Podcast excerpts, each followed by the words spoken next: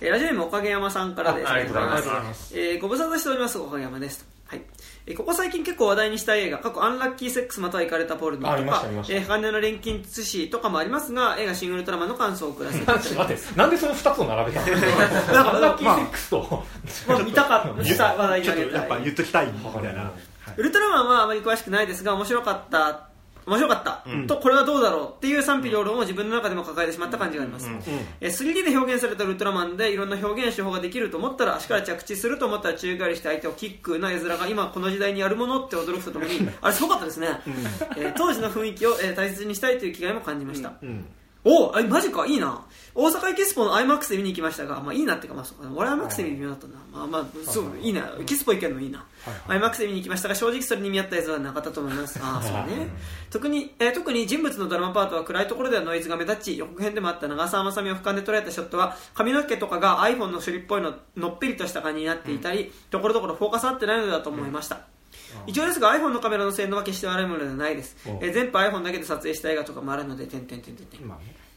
えー性的に見えるということで見る,、えー見る前に感じていたのは今回のウルトラマンの背中がピチピチでセクシーと思っていましたし、ウルトラマン全裸服着てるのか問題で今作はウルトラマンを性的な目で見る作品なのか、えーウルトラマンが負ける姿や拘束される姿で興奮して新たな性癖過去御用をする若い子が増えてしまうのかって思いましたがどうやら、えー違っていました、知りとかばかり言われますが個人的に有岡さん演じる秋下さんの股間越しに顔を煽りで撮るところとかどうなのって思ったり、えー複数台の撮影機材で撮った後に編集の過程で,、えー過程での画面の選定時に、えー問題なかったのかとかいらぬ勘繰りしてしまいそうです、えー過去にウルトラマンティガだったかを見たあの秀明さんが米軍とウルトラマンの関連付けをされてたきえー記事記事を見た記憶があり今作のウルトラマンが武力であったりある神のような存在と変遷していくのはアンナさんのウルトラマン感なのかなと思いました、えー空に浮かぶゼットンは人類を裁く天使かっこ使徒にも見え昔安野さんたちが作った巨神兵の特撮を彷彿させました、また物を舐めて人物を取るかったなどは樋口監督らしいなと思いましたがこれもウルトラマンとかの演出だったりしますかね、はいえー長くなりましたが今回デザイン担当した前田真宏さんとかが参加してた USA 版ウルトラマンの存在が気になりますし絵コンテ切ってられる、えー絵コンテ切っていられる、えー横山、えー、秋俊さんが、えー日本アニメーター見本市で作られたザ・ウルトラマンがあこれやってますね今ね、YouTube でも公開されています、えー手書きアニメーションで当時の特撮感を出そうとしていたりで面白いです。と、えーどんなメンバーがどういったことを語られるのか非常に楽しみです、えー毎度のことながら締め切りギリギリですみません。ジュワということでね。あまあ、今回言わなかったですけどね、ジュワと。はね。喋らないウルトラマン喋らないウルトラマン、まあ、無口なんでしょうね、ちょっとリビリビアはね。あのそうね、あの怪獣のデザインしてる人がね、あの僕がその幼少期に見たそのパワードのデザインやってて同じ人。で、だからなんかあのでもパワードの怪獣のデザインめちゃくちゃかっこいいんですよ、まあすっごい中肉臭いんだけど、あのバルタン星人のあのハサミの部分がめっちゃ長くなってたりとか。なんあかスタイリッシュな。そうそうそう。そう今回特に前半に出てきた怪獣あのドリルのとこめっちゃかっこよかっああ、うん。えっ、と名前忘れちゃったけど。えっ、とえっ、と。た乗ってる。ーどれだ？ドリルのやつ。あ出るよねえっと2個目に行ってきたそうあれとかめっちゃかっこよかったな。かっこよかったですね。えっとこいつか。あこう開くね。そうガボラ。ガオラ。ガボラ。ガブラかっこよかったな。かっこよかった。うん。とかね。いろいろあるんですけどそうでもなんか、まあ、でもよかったけど、ん。でも特にやっぱゼットンだよね、あー。ゼットン出てきた瞬間にさ「い。やいや怖すぎかよ」って。あー。あと怖すぎるか あの怖すぎだよね。逆逆と思いながら。まずねあの怖すぎ劇場版を思い思い出せますよね。あの上空に浮かんでるね。いや本当はそれ逆なんだけど、巨神兵。そうでもね、だから今となってはもういや普通にこれ怖すぎだよね。いやでもさ普通に怖すぎだよねって言ってるけどさ怖すぎそんなに見てる人もさ そんなにわけないから。あまあそりゃそうか。いやでもなんかちょっとでもなんかゼットンでそれやりますとは思っちゃったんだよ、ね、あーなるほどね。なんかそのウルトラマンが死ぬ場所っていうのが、しまあ死なないけどさ、まあ、でも死ぬ場所がさその宇宙外宇宙でさ、成層圏じゃねえよね。あのもう完全宇宙でね、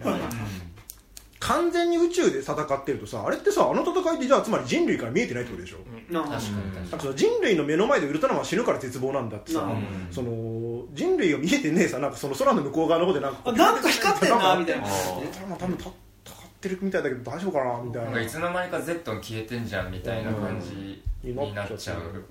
そこを家督隊の人たちだけに絞ってるうん。まあなんいやでも家督隊の人たちもあれ分かんないでしょ。あの双眼鏡で見てるのずっと。なんかあ環境だと届かねえだろ。双眼鏡っていうか天体望遠鏡天体望遠鏡とか。なんかで見てるってこと？みたいな。なんかそれはなんかちょっと違うなと思う、うんね。解釈違いって感じなんですけど。あ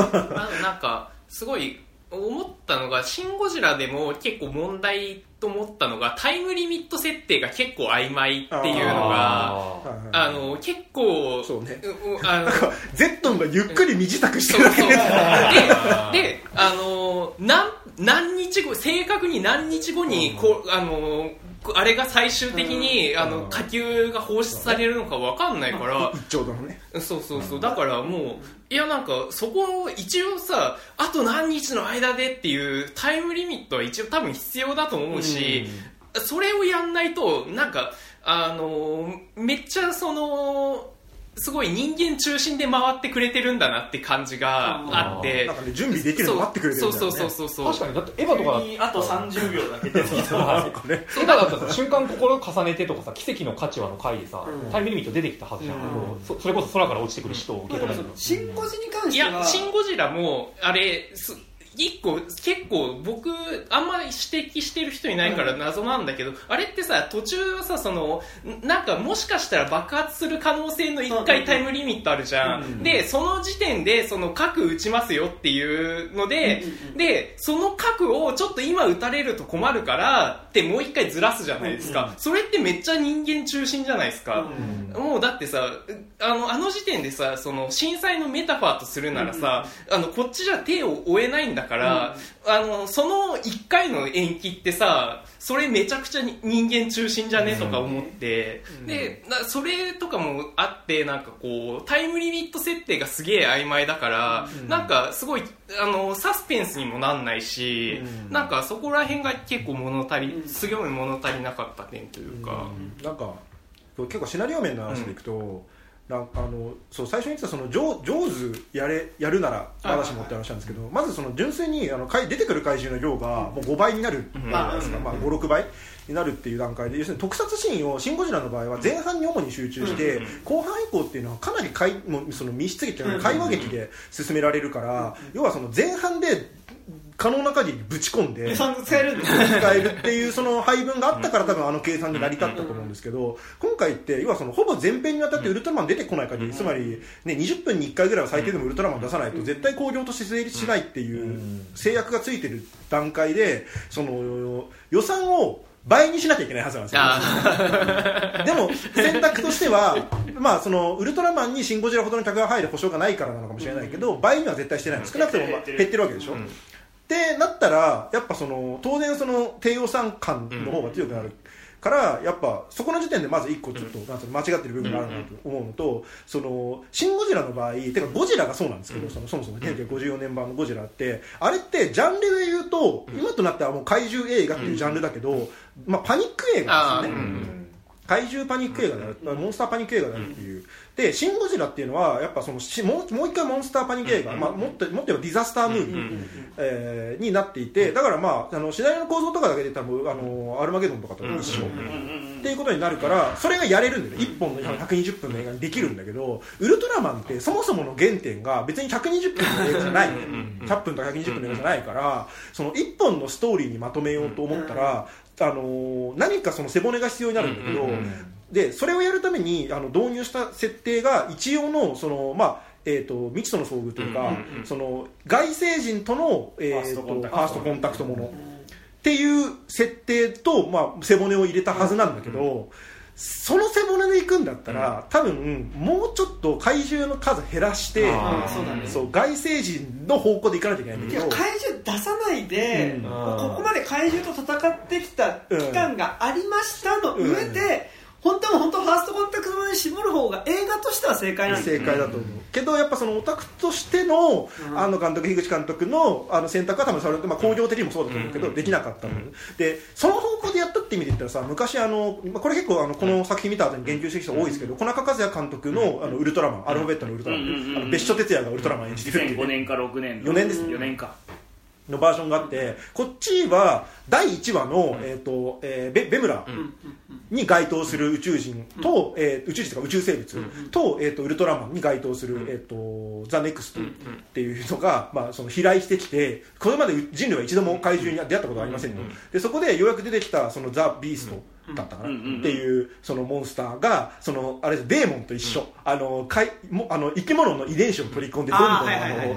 なんかその巨大化していくんですよ、はいはい。だネズミを取り込んだネズミの遺伝子を取り込むみたいな感じの。レベル1におけるデーモンそうそう、うん。レベルマンにおけるデーモンと一緒。あのであの戦うよと、だからその第1話って30分しかない中で、あのウルトラマンのが地球に飛来してきてあのハヤツ隊員殺してであの ハヤツ隊員になり変わってウルトラマンになってるくだりを30分でやるからすっごい駆け足なんだけど、それを90分かけてちゃんとその、はいなんかその主人公を地球屋に設定して、うん。なぜこの人がそのウルトラマンとして戦うことになるのかとか最終的にその空を飛ぶっていうその空中戦がメインになるんだけど、そのもともと航空自衛隊の、えー、とパイロットって設定にすることによってそれを引退しましたって設定にすることによってこいつが空を飛ぶっていうことにドラマ性を持たせるみたいな、そうすごいあのしっかりした脚本、それこそティガとかの多分脚本書いてる人だと思うんですけど、うん。あ小中和也監督？か梶谷監督があ小中千秋がティガの割と重要な回の脚本やっててまあ兄弟でやってるんだよねはい。監督と脚本で。そうですね。でガイアだと小中千秋がメインシナリオライターとかそういう感じだった気がす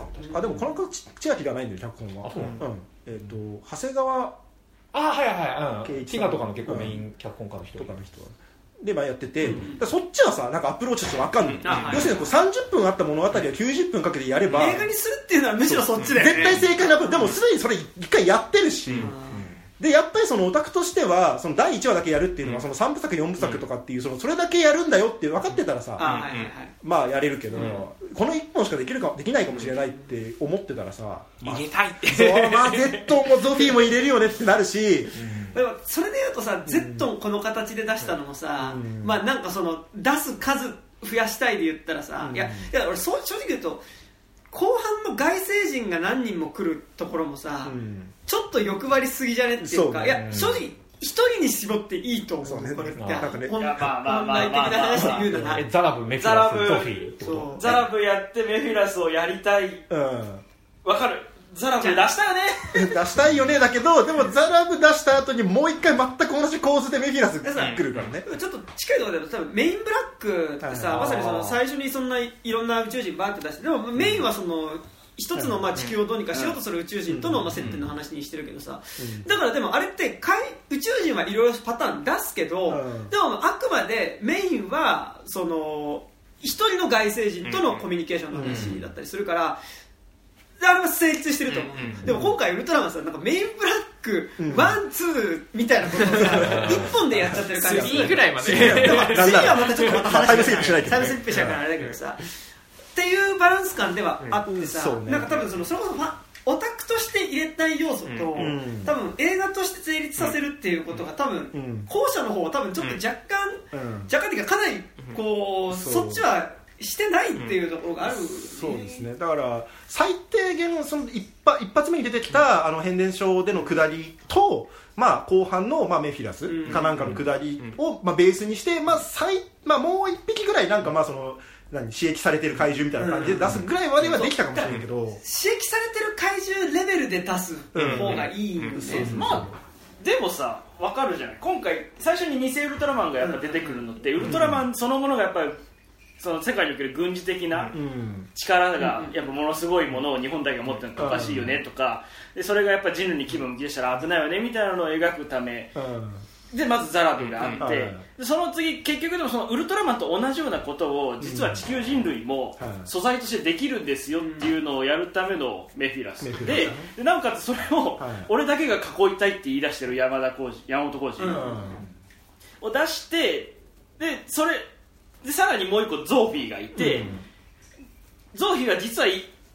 ちょっと多分限定のセットと違うけど、まあいろんな星になんか素材になりそうな種をまいてて、でそれもそのうちの一つが地球で、まあ、見て育ってってたけど、早い段階でメフィラスと接点しちゃってやばいから、もう一回なしにしようっつって消そうとしに来るっていう、なんか人間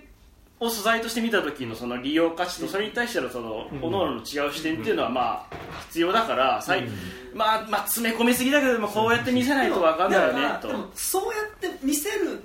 ために使ってる尺の背景でやっぱりでもうん。じゃあそこに対してじゃあウルトラマンはなんで人類を守るかの人類との関係性っていうのがないとそれって本当に机上なんかその感情が追っつかないところでのなんかすごい上の人たち同士でまあね話されてる話になっちゃってで観客はさ人類だからさ、そうね。あのそういう話をしてるっていうのはいいんだけど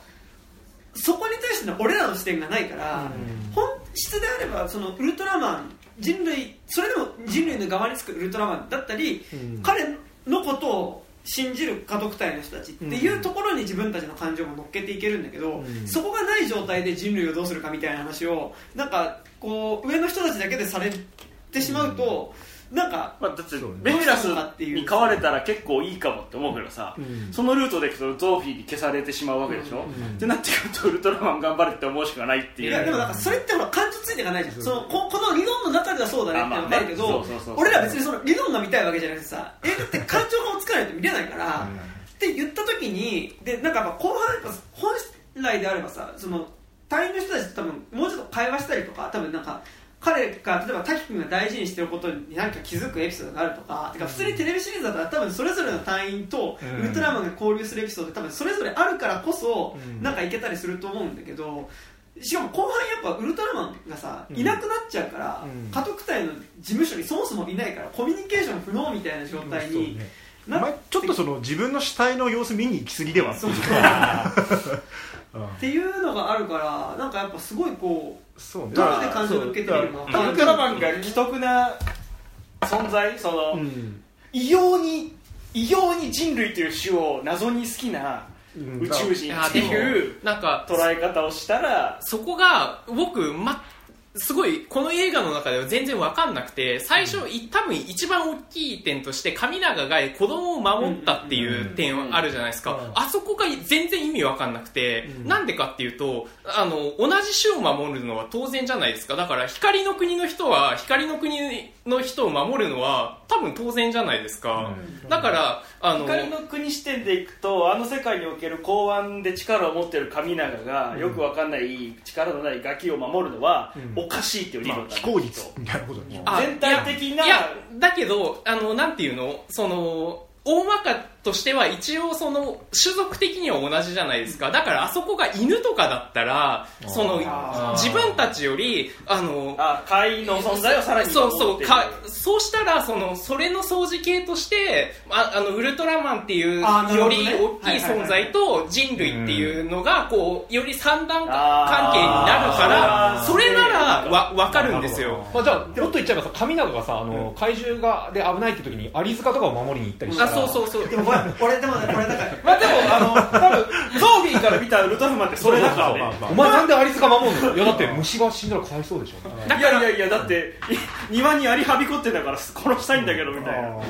でもそうでもそあのウルトラマンって結局なんでアリを守るのかっていうところ人類っていうアリを守るのかって言ったら多分そそんなにアリが好き そうそうじゃないですか。だからあそこで子供がいてああそこにいる犬がいるんですみたいな感じになってで神永が犬をた助けに行ったとかならあそれすごいいいね。でもでもごめん俺犬守ったから人類守りますそれはあんたが犬嫌いだ俺ちょっと気持ちが追いつかないかもしれない？でもななんか確かにその要さあのこいつは非合理的な行動を取ったんだっていうのにはまあまあ合理的ではみたいな行動になんかギリギリになっちゃってるからそうそうそうそう。なんかそんなに言うほどなんかそのゾフィーとかウルトラマンがそのびっくりするほどのことをやってるのそう。うんみたいな。あそこでウルトラマンゾンビすごい今のだと分かるしうんなんかね。まあ、ただまあ、あそこでじゃあ犬守りに行ってたってなると、人間視点から見てもやっぱちょっと非合理な行動ではあるから、ワンちゃんは家族なんで、みたいな。だからさそれってなんかなんだろう。やっぱそのよりやっぱなんかそのウルトラマンになった神谷自体の神永自体のなんかちょっと異常さみたいなところにやっぱ俺ら自体もこう感情がなんかこれは俺が犬にそこまで思い入れがないからそういう話ではなくだからやっぱこうパッとビジュアルとしてさうん。そのしかもそそれまでの間に神永と犬の間の友情とかがあっただったら、そのまあまあそう。犬を助けに行くってわかるけど、でもなんか見ず知らん見見知らぬ犬をさ助けに行きます、うん。みたいな感じでバッて飛び出してうん。行った、まあ、ほ何の関係値もない犬を助けるあだからそこはだからその子供がいて子供がいたのはその自分の飼い犬を助けるためとかのああれだったらそれって結構さ合理的に確かるじゃないですかそうね。でもさ普通になんか地球人の論論理倫理観で考えたらさ子供助けに行くじゃんまあね光の国ってめちゃめちゃ寿命長いから、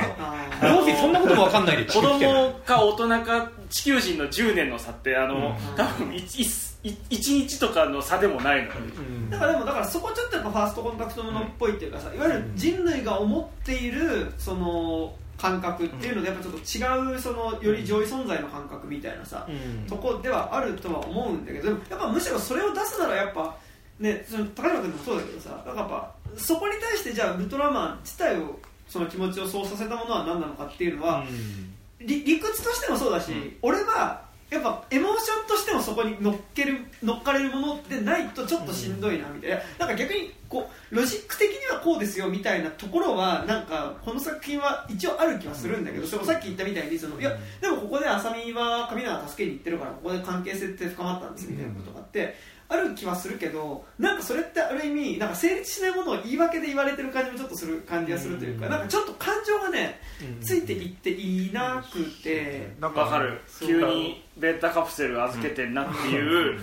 ざわめきはめっちゃあるさっきその谷君言った通りそのシナリオのロジックはつながってるんですよ、完璧に、だからそのなこのお話その39はもともとあったようなお話っていうのを120分に収めなきゃいけないよって言った時のロジックとしては確かに前半に怪獣が普通に出てきましたそれをウルトラマンが倒しました、でもウルトラマンっていう外星人が出てきたことによって他の外星人もにわかにちょっと動き出しましたでまあ1人目がまずはちょっと強硬な策を取ったけどもうちょっと人類のことをちゃんと研究していたやつっていうのが現れてそいつはもうちょっと狡猾にやってきましたと、みたいなその流れはあるしでその上でさらにより上位のあのずっと見守ってたゾーフィーみたいなやつがいやでもこれちょっとこのままちょっと危険なんで、もう全部完璧にロジックとしてはつながってると思うし、まあ、ある意味ではその39話をギュッとしたっていう意味では正解のシナリオなのかもしれないんだけどやっぱそのそれをギュッとしたことによってロジックはやっぱだってさっき山田君言った通り多分エモーションがつながらなくなってるのは、そのロジック優先にしすぎたせいで、その間に挟まるなんかそのそうね。なんていうの？こうおかず的なシーンというか、おかず的なエピソードで、うん。谷さんが言うみたいにアイキャッチを入れればよかったね。嘘とかなんかまあ単純にその家族と一緒にいるシーン入れるだけとか別にまあいいと思うし、そのさでそれこそ家族隊の人たちがその仕事終わりに居酒屋行ってるみたいなシーンがあっても別にいいと思うんですよ、でもなんか本当ワンエピソードでもあの本当そういうのが一個あるだけでやっぱ全然違うしあと匂いの話とかで言うとあの長澤まさみがそのシャワーあーまた風呂入れなかったってさ、あれあそこでしか言わないけどさ、あれその踊る大捜査線のあのザ・ムービーのワンみたいな感じでさあの寝たいのにずっと寝れないっていうのを最初から最後まで言ってて、だったらわかるんだけど、それだとギャグ的にもそうねそうそう。ずっと繰り返し天丼的に、あーようやくシャワー入れるわと思ったらまた電話来てみたいなくだりにしてるならさ、で刺されて死んだと思ったら寝ちゃってる。寝ちゃってたみたいな。のだったらわかるけど、それはそれは踊るの話ですよ。えっと長澤まさみは刺されないですよ。長澤まさみで言ったらだからシャワー入ろうっていうのがね、あのー今日こそ家帰ってお風呂入ゆっくり入るんだって言ってんのにあの入れないっていうくだりがまあそれがギャグとして面白いからともかくとしてやってればまだつながるけど、そうなんかそういう積み重ねみたいのを全部オミットして何やってるかって言ったらやっぱり直前にいるんだよね完全に直前です。よそうだそうだそうだ。だから急に、まあ、そその後のために言うじゃん。なんか彼氏あ風呂全然入ってない。みたいなさ昨日のフェチで喜ぶと思うなよ。そう。だからなんかそれって要するにこうロジックでもの組んでるから、で多分あのまともな映画監督だったらまだごめんいやいや結構結構結構言ったねえー、出現出現です。えーっとまあ樋口監督はまともな映画監督だと思いますが、えー今回のえーっとちょっとまあねそのせ制作の。結構誰が所在があるのかちょっと分分かかんないんないから、その樋口監督だけは別に責任があると僕は本当に最最初に述べたといやこれは本当にそうだと思ってないので、あの別にその樋口監督のことを言ってるわけじゃないですけど普通のえたなんつうのかなあのある程度そのちゃんと余裕のある体制で撮られてるちゃんとしたドラマを撮ろうと思ってる状態の現場だったらあのこれやっぱりちょっとこの段階でいきなり言い出すとあれだからじゃあこの前にすごい汗をかいてるみたいなね、そのシーンをまず1個入れましょうとか、あのここの前にあのちゃんと着替えあのさシン・ゴジラの時もあったじゃんあのお前まず風呂入るよみたいな、はてかあれやってんだからやろうよって話だと思うの。よ、まあね風呂は命の選択ですからね。だからあそうね。えーそれはエエヴァですね。ヴァね。めんどくせえなオタクと会話する えーっていうのとかねあると思うんだけどそれがやっぱ繋がんないからやっぱ最終的にその120分にまとめるっていうのがなんかこう支障をきたしてるように見える。みんな多分「シン・ゴジラ」を参考に見すぎたせいで、風呂入ってないことは別に当たり前だと多分あのけスタッフ側で共有しちゃった結果、そこに対して違和感を抱かなかったのかもしれない。だエヴァはあれだけ風呂入ってたのに、結構風呂入る映画って。そうね。それはだってほらあのサービスシーン文脈でもあるわけ、まあそうね確かに。ねまあそうね。だからこの今回じゃあその長澤まさみが風呂入ってるシーン入れたらよかったかって絶対入れ入れるべきではないと思うけど。急に風呂入ってるしね面白いけど。まあ、匂いっていう面でのロジックでは確かに許可されるが多分余計な意見はまたあ増えるしるけどねとかあるかまあでもまあそういう細かいレベルで多分その人間側のね。うん。いやうんそうだよね。だからあのーアリ側うん。言ってしまえば。なんかそのウルトラマンから見たらね。そうウルトラマンから見たアリ側の話っていうのをもうちょっとやる。あと USB もなんで渡したって感じだもんね。あれはさ USB の中に何入ってあれはあのスペシウムの構造式と、まあ、俺が知ってる君らの知識で伝えるとしたらスペシウムってこういうもんなんだっていう資料。なんかさあれをでも滝君に渡したっていうのは俺は好きよ。えでもさ、まあの、わかるんだけど、構造としてはわかるんだけど、お前らそういう関係性だったっていう。それはもうベータカプセルを国に渡した時点でアイキャッチが実はあって彼らは仲がいいもんだとしてみるとそうであの中だとやっぱり一番最初に心折れた滝君に渡すっていうのがその気違い人間好き成人としては正しい行動だと思う君君にはできるんだっていう。でなおかつそこで滝君が立ち上がってスペシウムの構造式解き明かしてこうしたらいいって言った時に多分ウルトラマンはもうあの我慢汁ダラダラぐらいのめっちゃ気持ちいいはずだねなるほどね。でもさ、あれさ、なんかすごい、なんか、あれ、なんかちょっと嫌だなと思ったのはさ、なんかすごい、あの、なんか、あの、教えてもらってる時にさ、すごい小出しでさ、こう、あー、これ、こうじゃないかな、みたいな、あの、なんか答えを、なんか、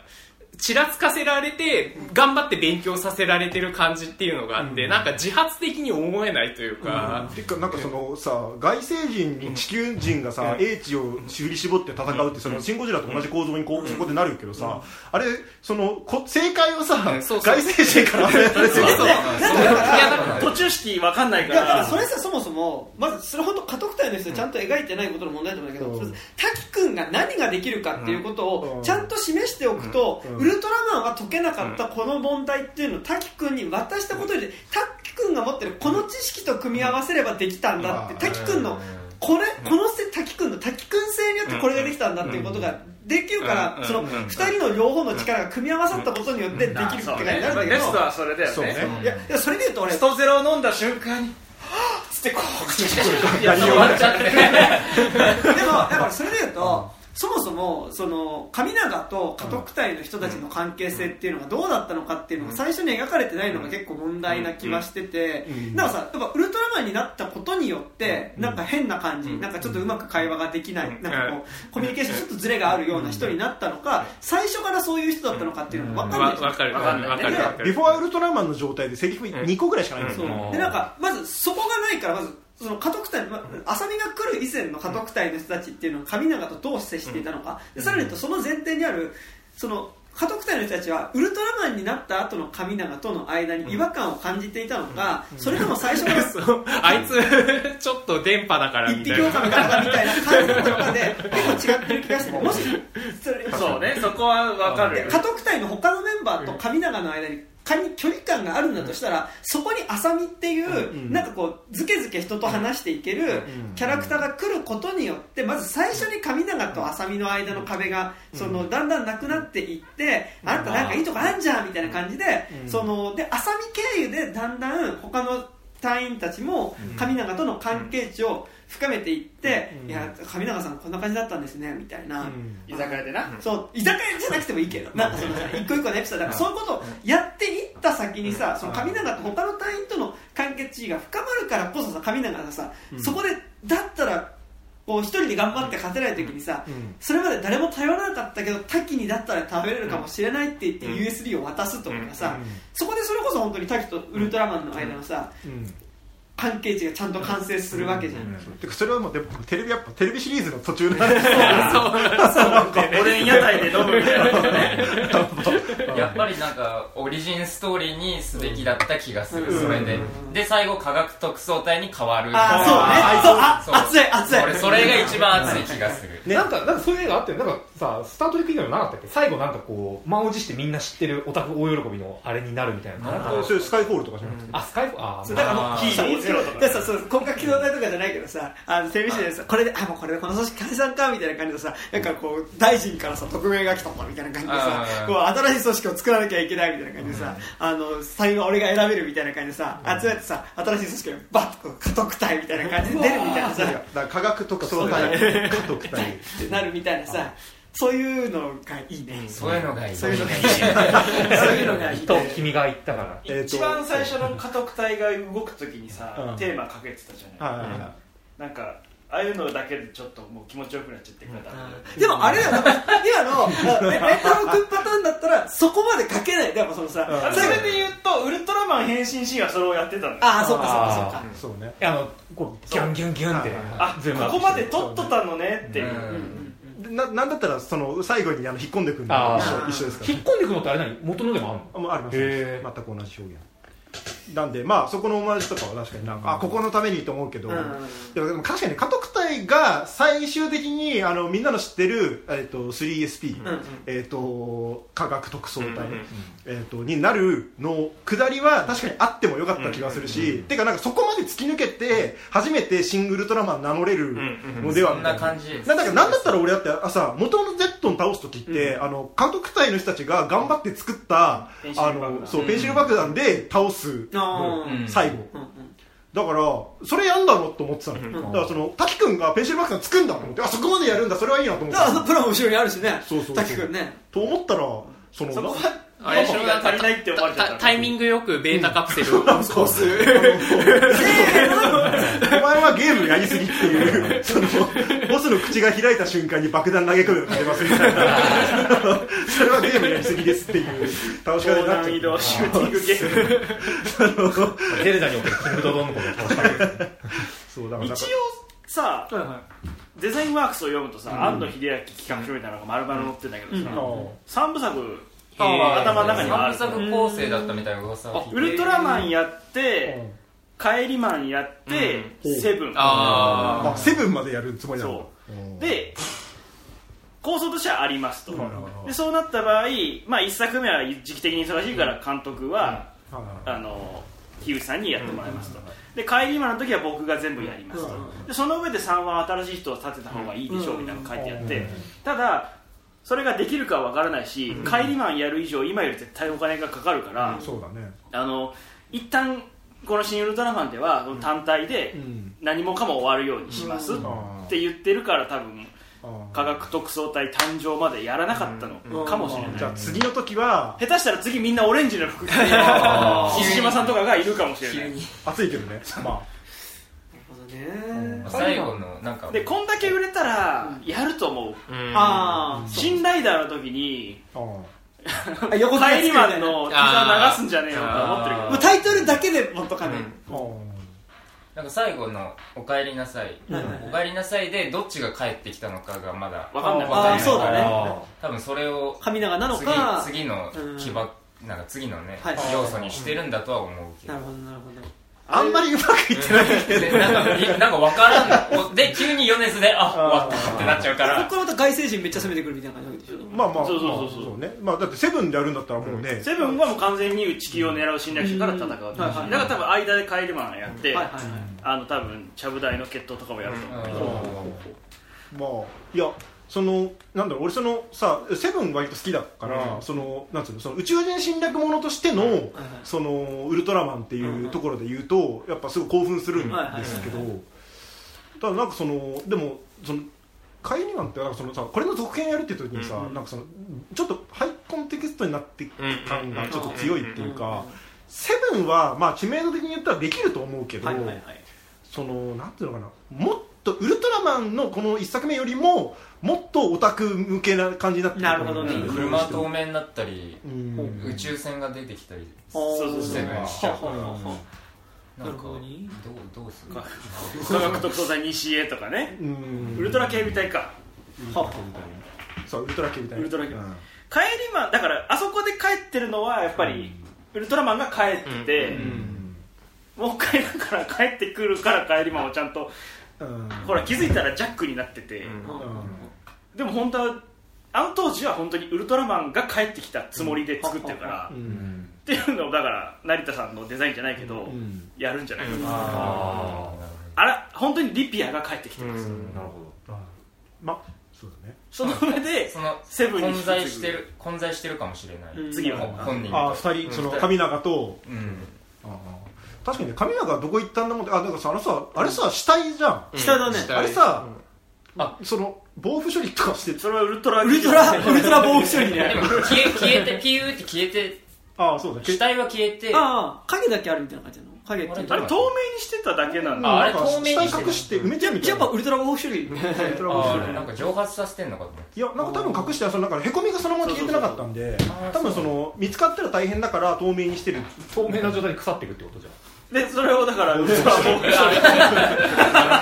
やあれ結構その結構あったかそうな森の中でさずっと置いてある。いやそうもうちょっとしかるべき処理してあげないとまあ最終的に戻すにしてもじゃないみたいな。それドクター・ストレンジのマルチバーストバーって世界にならないこれって思いながら。カメラさんこうバーって戻ってきたらめちゃくちゃ腐ってるにお帰り行ったこうやっ時にてこうやってなって。お帰りって言ったはいいけどみたいなあれででもそれでもしウルトラマンが帰ってて、お帰りがあの時死んだ神永になったとしたら、なんか知らない女にすげえお帰りって言われてるまあまあ記憶なくしてるからね。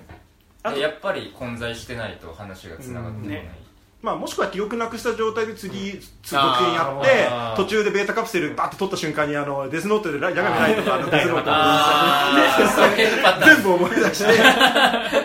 ギャーってなるっていう。あれさ現象だとさそのゾフィーが助けに来てさ、俺命2個あるからさ1個やるよ、帰ろうよってなんか え2個あんのお前みたいな話で終わるじそれありなんだっていう。今回それやってないからさ、どどどっちがどうみたいな。なんかあれ？若干よくロロジックわかんないけどさ、まあ、神永はじゃあ戻しますって話してさ、その後さその僕もでも地球を守るためにこのまま残りますって言ってるじゃん、それそのどの権限でっていうかそのあれってその最終的にそのそれ可能か不可能かの話さ、まあ、ウルトラマンの元の方ではさ、まあ、じゃああの命さんこれあげるんでって済むけどさ、どのロジックでって思ってたけど。とかねあと代わりの人間が来るまで頑張るよとかでもなくさ。なく。あれはだからもう山寺宏一力。あのこの映画である三大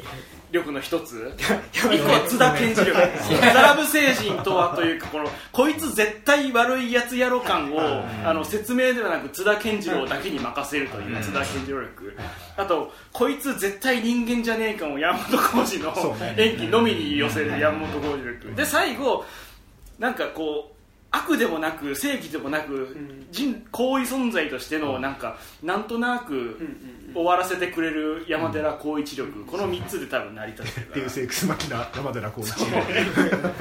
大怪獣の足山ちゃんがなんか喋って終わって米津バーンしたらやっぱあああいい映画だったなーってなれる。意外になんかタレント性っていうのがね、ねなんか持ってる映画なんだね、そこまあ確かにそうずーっとやってるこの説明をとにかくやっぱはしょってはしょって詰めなきゃいけないって時に、説得力があるやつを出してくるもう声だけで引っ張れる人とか、リリビアがあれでしょ？高橋一生でしょ高橋一生。ああそうそうそうあれでもさ急に喋るからさ斎、藤工こんな声だっけ？みたいな感じで終わっちゃうからさ。いやあれはだから斎藤工ボディじゃない状態だとリピアの声ってことなんだ。本来は高橋一生なのよ。なんか。天沢誠一瞬誰が喋ってるか分かんない口動かないからさ、その え今そのウルトラマンの死体を前にして知らねえやつと知らねえやつと喋ってるみたいな風に一瞬見えるんだよねあれあれはねクレジット見てレピア高橋ああれ高橋一生なんだみたいな。分かんないよね。わかんない。えエンドロール見るまで分かんなかったから俺は。だからね山ちゃんぐらいのクラスで声が分かりやすい声優がもう一人いればよかったんだ橋原めぐみとか、けどリピア橋原めぐみなの。あ女性だったんだ。よそれなんかでもちょっとダメか。それまた新しい扉開いちゃう。ウルトラマン。マンなのに。いや地球人が勝手に言ってたから、うん。この星では我々をそう呼ぶってでもさ結構山本浩二でありなんだと思ってあれさなんか結構さ僕ら的にはさ結構東出とかじゃねえとか思うけどあのそっち方向ではないなんかちょっと社交的な方に触れたのはあそこはすごい良かったな、東でだったらもう これダメだってなる。でも滅ぼすのなんかそ染谷って方向までなんか連れてきたあー。そのなんか冷たい方向で行くとね。あだから、まあ、今回斎藤匠のさがウルトラマンであることの説得力って結構すごかった気がするね。いやすごいうん。なんかでこういったナチュラルに割とさ無表情で顔見るとさ、ちょっとウルトラマンっぽいんだよね、なんか斎藤工の顔が、なんかなんだったらウルトラマンの顔がその斎藤工のあもうジャージ姿でってこと？いやいや違う違うそう違う違う。あ安野秀明の。違う。違う顔をベースに。あそう。したのかなって思うぐらいその、はいはいはいモーションキャプチャーとかでうんうんうん。したのかなって思うしかも違うみたいだけどね、うんうんうん。モーションキャプチャーはなんか本当安野秀明が自分でやったりとかしてるんでしょってあれね。あれウルトラマンのあれなんだろうね。ウルトラマンはこうなんだって急に現場でやりだしたから。あ違う違うこうじゃなくてこうみたいな、まあ、かつてウルトラマンだった人ですよね。あれさ笑っちゃうんですよね。あれなんかだからその元の方のウルトラマンのあの原点のね。はいはいはい。の人の中の人。はいはいはい。で、うん、とかをももも使ったりとか、うん。結構いろんな人の動き使ってみたいだけど、はいはいはいウルトラマンっていうかその特撮周りっていうかその前半のウルトラマンシシーンに関してはめちゃくちゃ良かったと思うんですよ、うんうんちゃんとあウルトラマンの要するにこうスペシウム出す瞬間とかにあのそのスペシウムのさ、はい。あのエフェクトってさその通常の考えでいくとさなしだと思うんですよ、で最近のウルトラマンとか、まあ、それこそ僕が見てたそのグレースとかパワールとかも、あれもうちょっとド派手なエフェクトでやっぱこうビャーンって出るんで、でもあ確かに当時はなんかこの辺から申し訳程度になんか出てくるあその平べったい線だったし、あれをピーってやったら山がこうドーンってぶっ壊れるっていう表現は、あこれでいいんだみたいな感じっていうかすごいかっこよかったし、なんかザザラブ前うん。は結構そこら辺はすごい面白かったの解説友達やってるところうん。あっちは特撮と絵の方だったけどどんどんロジックが強くなってって、最終的にはなんか俺はもう最後エヴァかなと思います、うん。いやなんかねでもあのザラブ星人の巨大化した時のこう後ろがへこんでる感じとかめちゃくちゃかっこよかった。かっこよかったですね、あれはまあ着ぐるみではできない表現だし、これよかったっすね。よかったですね。か癖透明のインクは気づかないザラブ星人みたいな。ね、なんかそのやっぱ抜けがいやまあそれはやっぱこう原点に準拠してるみたいな。なんかね。そうだからあの空中戦とかもかっこよかったし、うん。まあ、空中戦はよく言うとなんつうのてか俺今回ちょっと不満だったのは「はいはい。シン・ゴジラ」流れで言うと、コラテラルダメージ的な話が一切無視されてるっていう点が結構気になってて。ビルにあんだけ突っ込んだらねじゃあそこで死んだ人はどうみたいなのがそのもちろんその、ね、元のウルトラマンだってその街中であんだけ戦ってんだから相当人殺してんだろうっていうどの面でそのそんな人間が好きになったのかっていう言ってんのってあるけど、まあ、当時は良かったと、うん。でも、まあ、平成ガメラ以降少なくともやるんだったら、絶対にもうそこは描かなきゃいけない、倒されるマンションの中から取っちゃったからね。うんっていう時になんかその途中途中でロジックとしては言ってんだよね。なんか避難がうまくいったんだよ、うん。前半前半部はね。前半はいいけどあのいや東京のねあの街中で戦ってて避難もクソもないよねっていう、港区上空でこんなんしてたからしかも突発的だもんね後半は。だからあれをさその人的被害が一切ないですっていうふうに描くのはもう無理だから、でも多分やっぱりその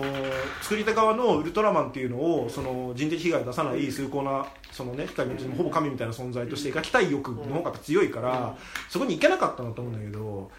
いやでも多分何かしらその別に人尻まで出なくていいけど、被害が出てることぐらいは描いた方がそうだね。いいしなんかちょっと避難所みたいなの一周移すとかね。とかそのはやった方がいいんじゃないと思うしもっと言うとあの意外とローアングルが、あの長澤まさみのところ抜くと、そんなに言うほどない。んだよ、うんうん。あれもだからその元のウルトラマンの方のあの特撮。のの絵に寄せたかったからだと思うけど、それって本当にただ寄せる以外の意味がもうないから、やるんだったら、すまあ、全編とは言わんけど、うん。その要所要所で、あのね、そのちゃんとこうそれこそ「シン・ゴジラ」の時にさ、その普通の住宅街からパッと見上げたらもう尻尾がゴーって出てくるみたいな、ワンカットあるだけでさ、興奮するじゃないですか普通に特撮好きとしても、そうそういうのが特撮感がね薄くなってくるね。薄い。お金なくて CG の方が安いって中で喋ってたからねいやーなんかでもさそそれをささせるっつうのもどうなのって気がするよね。なんかそのさもうあんた一応その特番特撮博物館とかさやっぱ一回やってさなんかもう一回特撮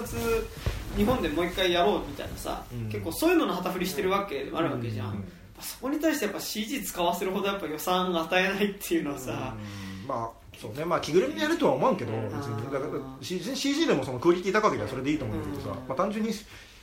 特に後半うんの CG とかはちょっと結構いくらなんでもっていうところは結構多かった、ねだってワンチャン海外でも売れるわけだもんねそうですね。最後のもう。シン・ゴジラってどうなんだ。ろうね海外でシングルまあまあ別にそんな刺さってないよあそうまあまあなんかやっぱセリフとかがむずくてあみたいなのはあ全然キングオブモンスターズの方があまあそれはそうでしょうーなるほどね。新興心の差ですね。まあねだからそうだだからゼットン戦の、なんなんかさ急にさあそこだけなんかこうさ横スクロール、ああゲームパラデュースみたいになってたね。いやなんかあの矢崎コーリーみたいなこうさ3発ぐらい打ってさパチンパチンパチン。いやねバリアで八つ崎より弾くとかは確かにそうなんだけど、うん。あとなんか分かってる人は分かるけど分かんない人だと安い CG しか見えないっていうのもなんか、いやいいけどもったいないというかさ、まあだからいや分かるよ。俺はお前そこ好きでカッチカチのその飛行形態でしてんだろうっていうのはすごい分かるけど、そうね。そう関節どうなってんだ ウルトラバリアでぐるぐるぐるとかいや分かるよ分かる、そうだもんね。そうだけどさ、っていう。でもさでもあれやるとさ、うん。なんかそれこそ本当に東出方向というかさ、うん。なんかよくわからない得体の知れない存在としてのマンの方が際立つっていうさ、でもそれは多分今回意図してることではないじゃん、でまあわかんでもさ最初のティザー見る限りだとさそっち方向も検討してないわけじゃないもんね、いやだだからこそ俺は本当に「シン・ゴジラ」の延長線上でのシン・グルトラマンっていうのはあのビジュアルから期待したわけ。ではあるし、ね敵か味方か分かんないとこから本当にスタートしそうな、うん。テそうね。ィザーだったし、そういう話かとも思ってたけど、やっぱり。なんか多分かっこよさに抗えなかった。みたいな、やっぱり来たぞ我らのウルトラマンだよ、なんか、ね、極端だけどさなんか散歩する侵略者みたいなさ、ん。ベースでも全然やれたはやれそうなわけじゃん、長澤まさみだし。ねそう。嫌になっちゃうなって言いながやらなっちゃうなもうって。あとそれ見たかったな俺それがいいわなんか。まあでも長澤まさみのキャラクターはもうちょっとなんかそっち方向としてもよかったかもしれないね。そのねぐずぐずしているその神永に対してそれを引っ張っていく人みたいなね。長澤まさみが絶妙にさ「あの君の名は」とかでもそうだけどさ、うん。なんかお尻叩いてくれるお姉さんポジションなんだよね。なんかうん。自分のお尻じゃなくてね、うん。あのちゃんとしなさいみたいなさ、うん。まあ、他人の尻も叩いて叩いてましたよそうね。なんかちょっとこうねもうちょいその辺のこう長澤まさみのキャラクターをもうちょっと生かすだけでも全体としてはね。なんか浅見と上さっき言ったさ上永と他の隊員がどういう関係かさ、うん。そこから浅見がだってああそこは新しく入ってくるキャラクターなわけだからさ、どう踏み込んでそこと関係値作っていくかによって全体も変わっていくみたいに入るだけで、だいぶ浅見のキャラクター自体ももうちょっと違って見えただろうしさ、あれでキスシーン撮ってたらしいね。ああみたいね、けどやっぱりやっぱチゲナスターとしたっつって、それはまあ違うでしょうね最後の変身前にチューしてたらやっぱりこちょっと勃起の感じがする。う考えが僕のメーターカプセルかもしれない。ひどい。家督隊との関係値も描かれないけど主としての人が好きみたいなラインにはまだいるから、そうね、そこがなんか長澤まさみメスとしての個人が立っちゃうとこうそれはそうなんだよ異性というかまあうんやつが男かどうかわかんないけどそっちに触れちゃうからやっぱない方がいいと思うけど。でそれやっちゃうともうさ人なんかそう先んじてセブンやるみたいな感じにそれなっちゃうしね。その最後の変身する前にそういうのやるっていうのってさ、うん。ああその隊員同士の、まあうん、片っぽはウルトラマンなんだけど、その恋愛っていうか、うんっていうまあ。スター・ウォーズの最後みたいになっちゃう。えあ最後の。エピソードスカイウォー9のあえいやあのそれだけは。456か。6のてかまあ。なんでキスするの？789かー、あれとりあえずキスしとくかみたいな89はどっちも唐突なキスシーンっていうの関西お決まりのように。完全に頭おかしいもんな。あんなに狂ったキスなんかあれさキスポイント溜まったからさ、うん。今キスしないと爆発するみたいな。太陽は動かないみたいな。逆にリアル。今絶対しそうだけど絶対しないでくれって思ってぜしてるからなんかこうそれであ罪が深いよね。そういう時ありますよね。なんかそのキスだけに限らずさなんか絶対にこれだけは今やってくれるなって思ってることやっちゃう映画がありますよね。その意味で言ったら今回俺ラストのあそこは本当あこれキスしそうだけどマジでしないでくれって思ってしなかったからまあなんとかセーフギリギリギリギリやっぱりこう教授がね。あの二人の関係は恋愛としては描いてないの描いてないですね。うん東方の偉い人はチューしろって言ってたんだよきっと。恋愛としても描いてないけど、どういう関係かっていうのも分かんないっていうのがバディ。まあ本当に問題なんだバディってなんだいやだから唐突にさあれだってあの二人がバディだってさ西島秀俊がさあの二人もだんだんバディっぽくなってきたなって言うからさあバディっぽくなってきたんだって思うけど。いや思わないですよ。そうそうそう。どこでっていう。あバディっぽいんだ今みたいなねあそう。僕えーって言っちゃいましたもん。映画館で。あ西島秀俊がそう見てるんだってそういうのかなみたいな、えーなんかねどっちかっていうと西山秀俊がなんかその二人で歩いてるのを見ると全部バディだと思っちゃう。そういう病気そういう精神。そういう精神も外星人じゃねえ全部バディだと思う精神かもしれない。みたいな人になっちゃうもんねそうするカップリング中みたいな。カップリング。精神。一緒に歩いてたじゃん付き合ってんの？それさ老害すぎる。それセクハラじゃん。セクハラその低いおじさんセクハラ上司政治になっちゃうまだあの途中で出てきた鏡っていう元同僚の方があーバデはいはィバディ感がまいだあやあそこバりそうだディかなってるあれはよかったね。公安のね。あでもそうか。そこで言うとさザラブに捕まって連れ去られる時にさ、うん。車の下りとさ、うん。透明のインク使うっていうのはさ、うん。公安の知恵らしいじゃんあれ、うん。あれってだからじゃあ神長の知恵ってことだよね。まあ勉強したんじゃないマンマンマンが化けてたらあの知識あんのかねって思うぐらい。いや神永がもともと持っていた知識。そうそうなるとやっぱちょっと寄生獣方向になっちゃう。あじゃあなんかそういうのは一応ある。記憶はある。だから意思はないけど記憶はあるみたいな。なんかこいつが母親だみたいなことはもしかしたらそのーうん。あでも確かにそうじゃなかったら家督隊に次の日いないですもん。あーそっか。確か場所わかんない。どっか行っちゃうもんそうね。もうデスクに座ってて。まあそこ突っ込み始めるともうその そもそもこの星は一体どういう生態でピアノマンみたいにな地下鉄に乗れないウルトラマンとかいいですね。なかなかねどうやら家督隊っていうところで働かなきゃいけないらしいんだけど生き方がマジでわからない。家督隊？何？でもね、まあ、みんなで飯食おうぜっつってさ、松屋かどっか入ってさ、みんなピッピッピって押して食ってくる。これはなんだっつって。こうずーっとそこでやってるとかがなんかあるとまあ。ほらそこでほら浅見がさ「はい決めなさいよ」みたいな。とかね。なんかそういうのがもしかしたらあったらあこうちょっと萌え要素みたいな。豚汁頼むと味噌汁なくなっちゃうよっつって これが牛丼。松屋の。ね家督隊福岡福岡なんかねヘリとか車で移動できるからもしかしたら電車乗らなくてよかったのかもしれないまあねそうなんかでもスマホカルチャーギャップコメディ的な要素ってこと霞が関どこみたいな。電話かけてるもんね。いやまあだからある程度なんかその地球人の知識みたいなのはこう入れられるけどそのプラスアルファでこの星がいたのはその神永は別にそれを覚える必要がなくなく地球人として存在してたからもうちょっとこの星のことを調べようっつって調べた可能性はあるけど、だから本当だってやっぱシリーズあったらさもともとの神永とさ、うん。なんかほらあのあなた神永じゃないみたいなことに気づく人がいたりとかさ、なんかねそういうこととかそうね。あるはずでだって神永はどこって言ってほしいよね。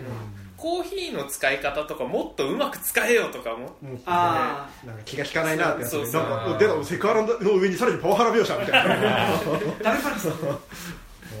読むの国語辞典なのかっていうのもあるしね。あれはめっちゃ笑いましたけど僕はなんかその超高速で国語辞典を読むあの斎藤工っていう絵面は確かに撮ってて楽しかったろうなって思って。でも斎藤匠やっぱそういうやっぱ変な人の説得力が本当にあったねなんかね。まあちょっと浮世離れした感じっていう。のはであのコーヒーのシーンでさあ神永さんいつもそうなんだからみたいなシーンがあればあうんあいつもこういう人変わる前もこういう人だったんだなとかそれによってさまたいろいろさ真ん前のさ神永とかの想像もできるから。あれだねさあの一匹狼気質なのかどうかは鋼におけるさなんかあの大佐リあの崩壊中でさ、はい。大佐は私を二人っきりの時リサと呼ぶそうそうそうそう。師匠ってよく気づいたなっつって嘘よバンみたいなあれいいあれいいよ周りもね別になんかそれに対してん。ノーリアクションてかあのかあの全員にたがあの神長像を特に持ってないそれさそれさ公安としての公安のエリートで来てる。だから公安としては正解なんじゃない？みなんか印象に残っちゃいけないからやっぱああえでもほら他の店一緒にいるわけじゃん。違う人と入れ替わってるのに気づかないってさ結構あかんちりいやささすがにやっぱだって完全にそんなさ体の中身まで入れ替わるなんて誰も思わないから。なるほどね。なのかもしれない。怪獣と戦ってんだよ。いやいやいや。怪獣とだってそれまでだってそれまでは外星人出てきてないからあ第1号がウルトラマンなんだからあいつ疲れてるのかなってみんな思ってあの。距離を置いてたのかもしれない。あの。あかもしれないしね。あんまりいい職場じゃないんだよね。ちょっとちょっと大丈夫？だからさコミュニケーションはちょっと薄い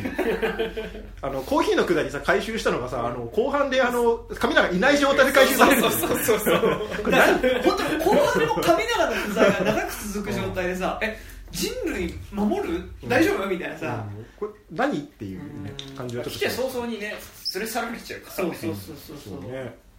いない時間だから長いよ長い長いだから本当メフィラスと飯食ってんじゃねえよって話だよ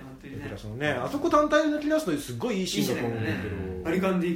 あれもいいね。あれねあれアドリブなんかもうすごいもう聖地巡礼になってるらしいですよ。あー。浅草の。まあでもなるでしょうね。公演もすごいことになってはいあプランもあって写真撮って。ああんななんか団地のど真ん中なのに大変だよね結構ねそうだね。怒られちゃった確ね。かに。確かに。後ろの家のなんかさステンドグラスみたいななんかこう窓が印象的でしたよねちゃん。ととか撮ってるでしょ絶対。そうなるんだって。団地の真ん中みたいな公園シン・ウルトラマンじゃねえや。シン・ゴジラの時もさその自衛隊がいた場所とか、うん。あここからここからあの川崎のゴジラを眺めてた場所とかが全部今そういう聖地になってるから。松尾鈴木から受け取る公園。そうそうそう。あ今回もだからなるけどいいよねって言ってちゃんとお店とかにはやってる。なるほどね。結構単価高い店らしいからね団地もちゃんと住人に行ったのが一件ですかピンポンって。ねピンポン。まあここ映りますよ。かもしれないまあまあ自治会自治会に通したんじゃないの。機械で言って回覧板は回ってんじゃない多分ビラマ回したりとかしますね。結構ね。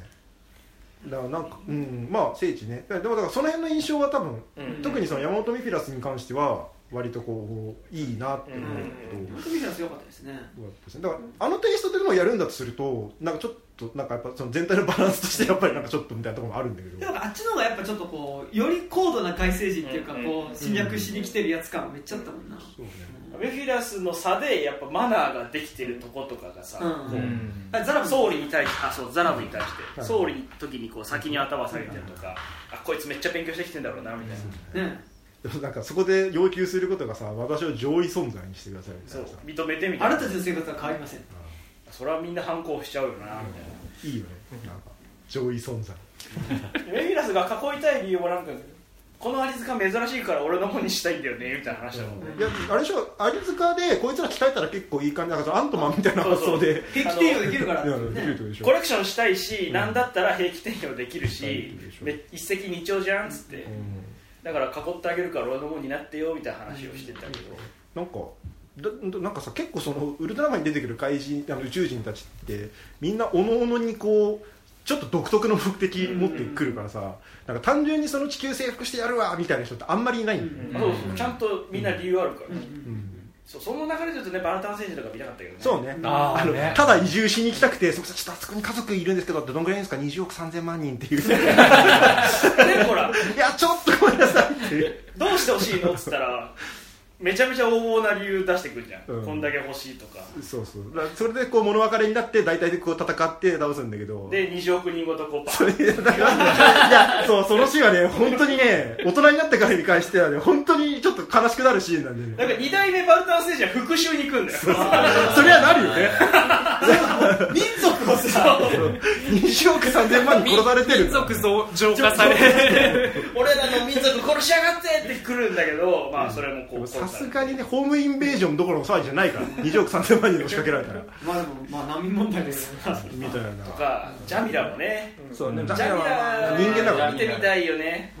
シャミラはあの UNEXT 入ってる人はその実装者共版のそのウルトラマンのやつで出てくるんであのうん。見れるんでねちょっと見てほしいですかあの水を恋焦がれた人に対して水かけて殺す、あのそうね。あの宇宙の星にたどり着いたらそこ水がない惑星だからって純化してそこにこう順応してあの干からびた怪人みたいになるんだけど、あのその元同僚みたいなやつがあのあいつは人間なんだよっていうふうにそのそれまでぶっ倒してやるぜって言った家督隊の人たちに対してあいつ人間なんだよ実はでも殺してねっていう指示を出して嫌だって言うんだけど、まあ、倒さざるを得ないから倒すって言ってめちゃめちゃ地球のことを恨んでるから、はいはい国連本部行って旗投げ直してみんなの国旗踏むっていう。うん。いや最高ですよね。ジャミラがやるの。そう結構ねすごいえげいえげつないエピソードでもさなんかこのさ座組でさなんか割とそのジャミラの回とかセブンとかにあってなんかさ当時の政治状況とか反映されたものがさ、うん。果たして作れるのだろうかまあそれはっていう不安は結構言われてる。そのジャミラロシア人だからねきっと、うん。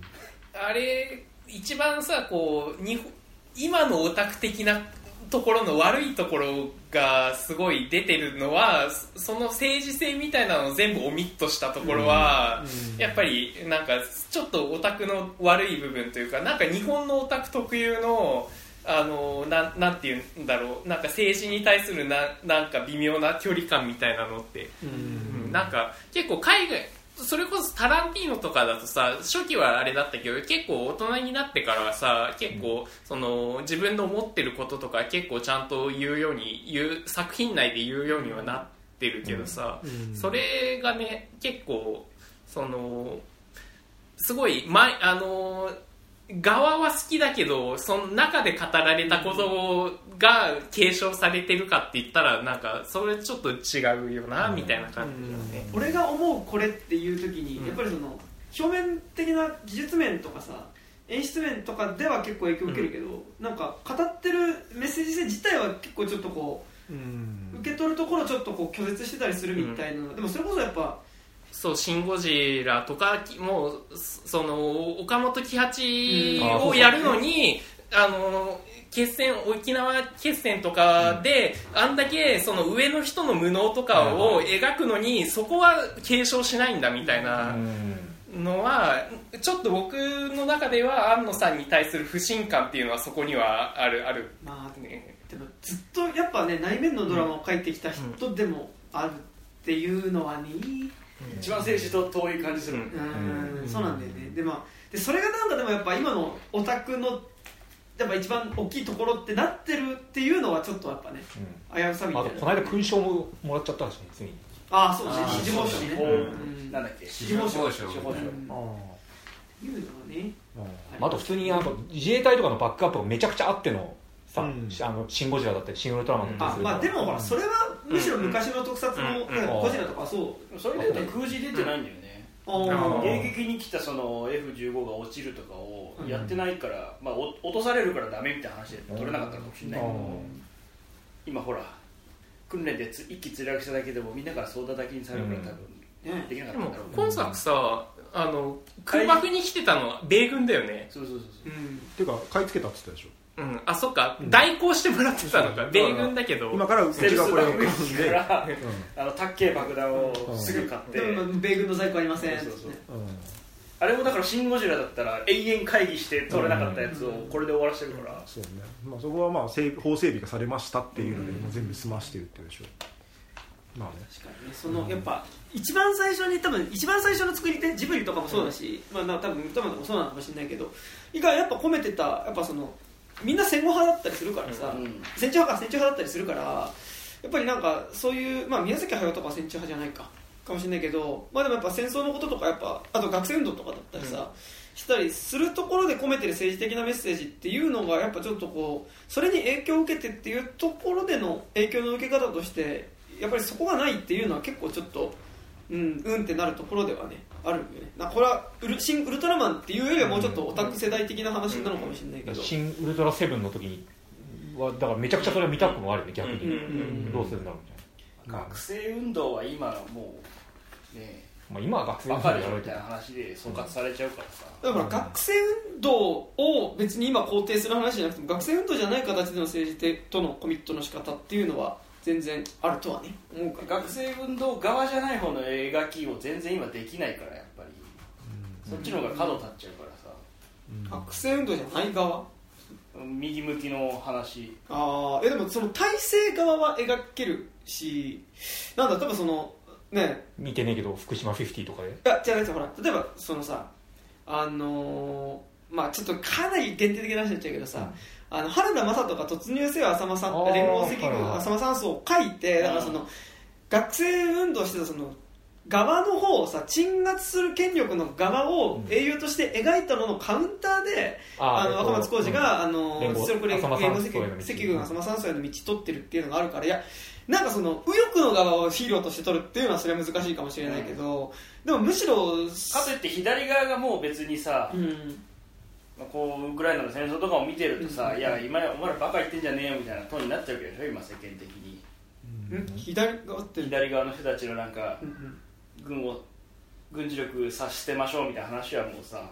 バカ言ってんじゃないよってトーンになっちゃってるわけだからさ。うん。うんそうかな。左側があでも、いやあのー、ね、多分今の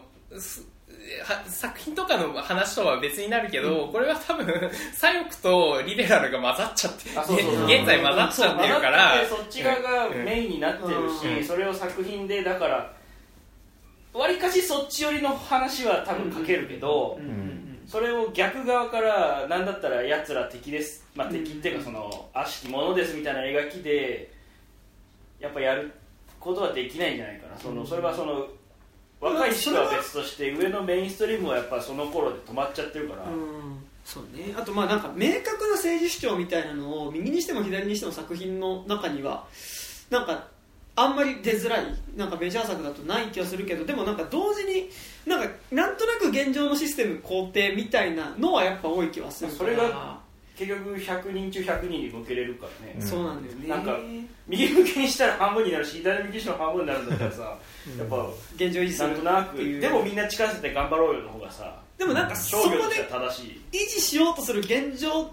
に対する違和感みたいなのが現実自体にあったりするとねなんかちょっとそこ乗りづらいなみたいなところは結構俺はあるあるねなんかねまあもうだってフィクションってバカにしてたらフィクション以上のことがたくさん起きてるからねそうなんだよね、なんかなんかだからコロナでなんかさいやほらよく言うじゃんショッピングモールでさゾンビが襲ってきてみんなで立てこもったけどあさ、犬犬が犬がっつってドア開けるババアがいるわけじゃん、いやバカだろって思ってたけどさいやいるんだって思ったわけじゃん、うん。現実でもね。うん。なんかそうなってくるとどんどんこうフィクションがさうん。こうリアリティを持って書くラインっていうのが変わってくるわけ結構なんかこ更新されちゃってるその良くない方向でね。なんかそのあだからジュラシック・パークで会場に逃がすバカはいるぞって思うわけだ。まあでもやっぱジュラシック・パークはねやっぱ怪獣側にだんだん気持ちが乗ってくるから「おしが!」みたいなね。ああれは恐竜なんで。あそうそうそうそうそう。怪怪怪獣獣怪獣だよね。怪獣。恐竜。ジュラシック・ワールド2における恐竜逃がしは俺はもう大肯定最高ですね。炎の王国いは最高俺はあいつがいる時点であの映画もうダメだから。いやもういや絶もう対人間は滅んだ方がいい。もう俺たちはやっぱ恐竜に支配される。だから次あまあもう全然話変わるけどそれやっちゃうとさゾンビものと一緒でさ、うん。あのもう荒廃した世界しか描けなくなっちゃうからさ、ででも次あれですよ。恐恐竜と共存してる世界やりますよね。なんかねそれをできてんのかあれは。それをどの程度で出してくるか俺は見てやろうとは思ってるけど。なんかあれなんかでも予告とか、まあまあ、かん本当に関係なくなるけどさ、あの予告とか見る限りだと本当に共存してる。ん。ですつまり野生動物と共存別にできるじゃないですか人間って。まあだからクマが出てるよそうそうそう。だからクマが市街地クマちゃんが市街地に出てきましたってお世話になりますそれ僕札幌市出身なんでね。あの札幌の登下校の時にクマが出てくるんで気をつけてください集団下校しますあるんで。へえ札幌でもあるんそうそう。だからそれがベラキラプトルとかになるんですよいいな。最高じゃないですか。怖い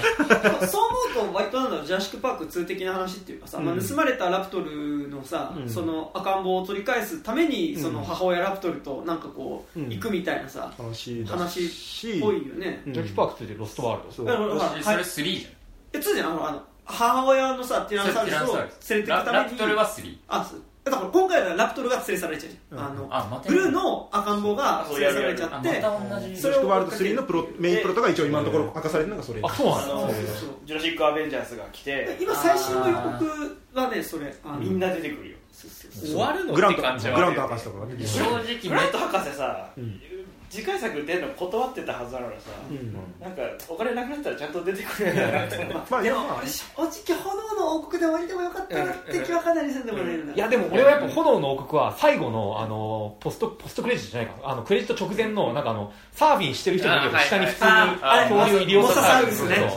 あれが俺いくらでも見れんの。うん。いや最高だよ。あ俺俺あれが書いてある銭湯行きたいもん。かるわかるわかる。自分はあんまワールドは乗れてないそうあマジで？なんかもう最初の一作目ワールドの一作目はもうお祭り感覚で、うんうんうん。わあああのゴーグル付きのヘルメット出てきたみたいなのとか、うんうんもうもうそうパークパークに遊びに行くっていうね、あパークの跡地をやっぱちゃんと使ってんだみたいななんかそういうワクワクあったけどなんかもう飛び出して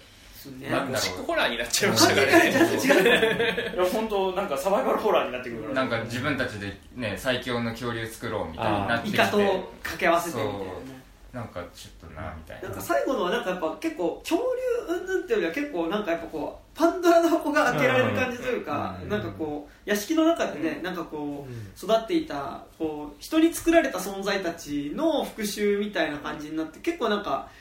もうちょっとうんフランケンシュタインとかねねそういう感じだそうね。まあ、極量言っちゃえば恐竜じゃなくてもいいという。か異形が俺たちの日常のすぐそばに放たれていつかうちに来るかもしれないよっていう恐怖がすごい好きだから。あの原作者はやっぱウエストワールドとかもそうだけどさ、うん。やっぱ徹底してその人間が作った存在が人間の制御からはみ出して自我を隠してるマイケル・クラインねしてるから、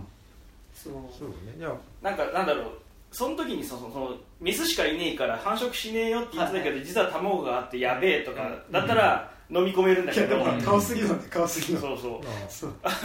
短絡的なこれで終わっちゃってるのが嫌なのよ、うん。なんか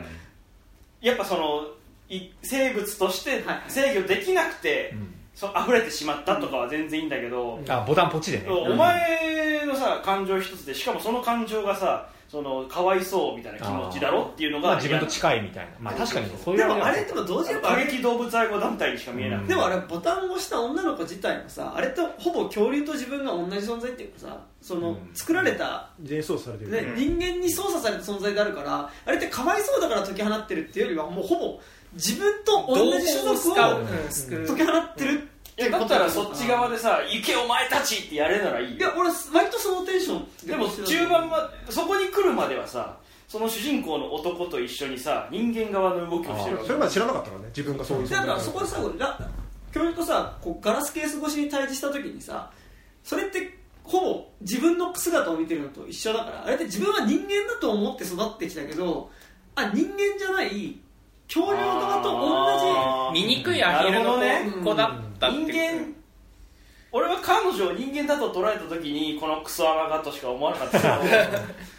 そうあれは別にその自分自身が作られた存在で純正な人間じゃないっていうことに気づいて、ってことは遺伝子操作で作られた恐竜たちと自分っていうのは同じ存在である。でだとしたらそれを解放するっていうのは自分自身を解放することも同あじゃあ時だって次めっちゃ赤く出てきてほしいあの明るく出てきました今。あのてか当たり前のように出てきてちょっとびっくりしましたけど。などこにいた？え普通にあのあクリス・プラットと一緒に出てきてたねへあじゃあダメだよでもなんかほらあの子はだからだったら一緒にいちゃダメだよいやでもあれがパンドラの箱だとするなら恐竜たちっていうのは世の中に解き放ってた絶望であると同時にあの女の子っていうのは絶望を解き放った存在でもあると同時にある意味最後残された希望っていうことでもあると思うから、あれはねそうあの予告で見てる感じだとあの女の子とあとブルーってそのラプトルのいたいたいた。あのやつらは普通にあの山奥の方で一緒に暮らしてるんですよ。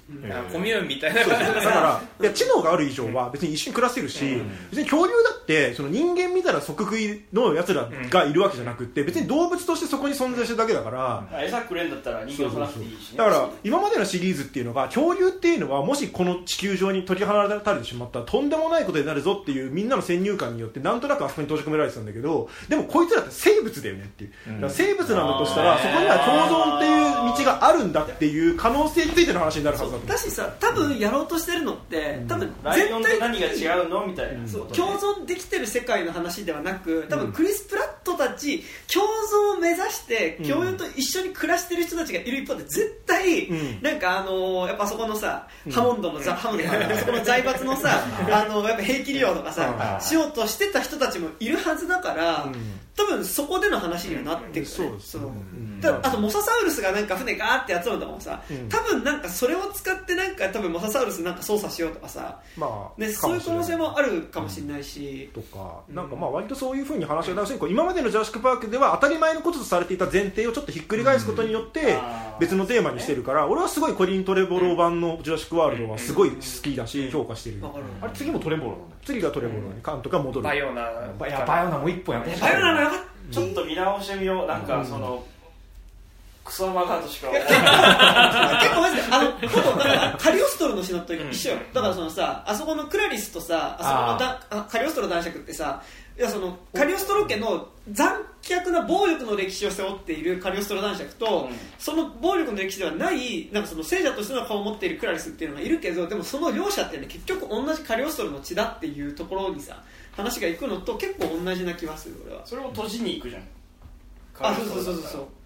今理解しかけたのにやっぱ違うなって思ったからやめて。同じ血を持ってるものだからこそ同族化する目の前で死んでいくっていう時にそれを解放するってことだと思うから、もう湯気伯爵ってやるわけでしょ？そうそうクラリスがっていう話ってことでしょ？だから。で俺は割とその雪伯爵のバイブスに全然乗っかる方だから。それは俺はやっぱペットの犬があんまり好きじゃないからそのバイブスでもある。んだけどそう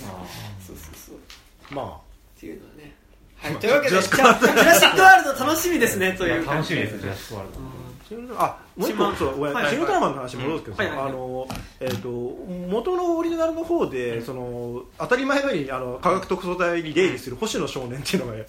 いるんですけど、あのマジ10歳ぐらいの男の子が なんか最初は普通に星野くんって言って、マジ誰の何っていう。子なんだけどその子が途中でなんかそのなんだっけななんかの戦いの時に活躍してくれたからって星野隊員になるエピソードが一応あるんですよ、まあ、それってなんかその手こ入れ的に、要するにこう子供たちに見せるにはちょっとハード SF な部分が出てくるから、これ子供の目線に立つキャラクターにしようって星野少年入れましたでも結構後年にその、まあ、安野的な人たち、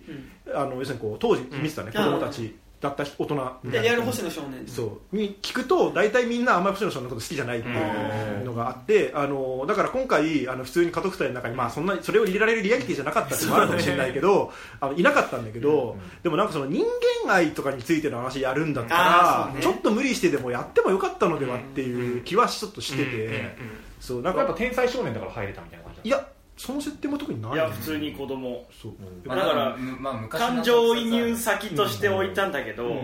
子供たちはむしろウルトラマンとかそのね大人たちにこう目線を向けてる。なんだったら俺はいけないのにお前だけいけてずるいぜくらいの気持うん。ちそれは思う。っていうのであんまり人気はなかったらしいけどまあでも一応結構ずっと出てくるキャラクターでまあ、ある種でもなんか後年に全然グッズに化にもされてないから 忘れてる かわいそう。そうかわいそう。でも出すべきだと思うんだよえ親類とかでもないなないんですよ。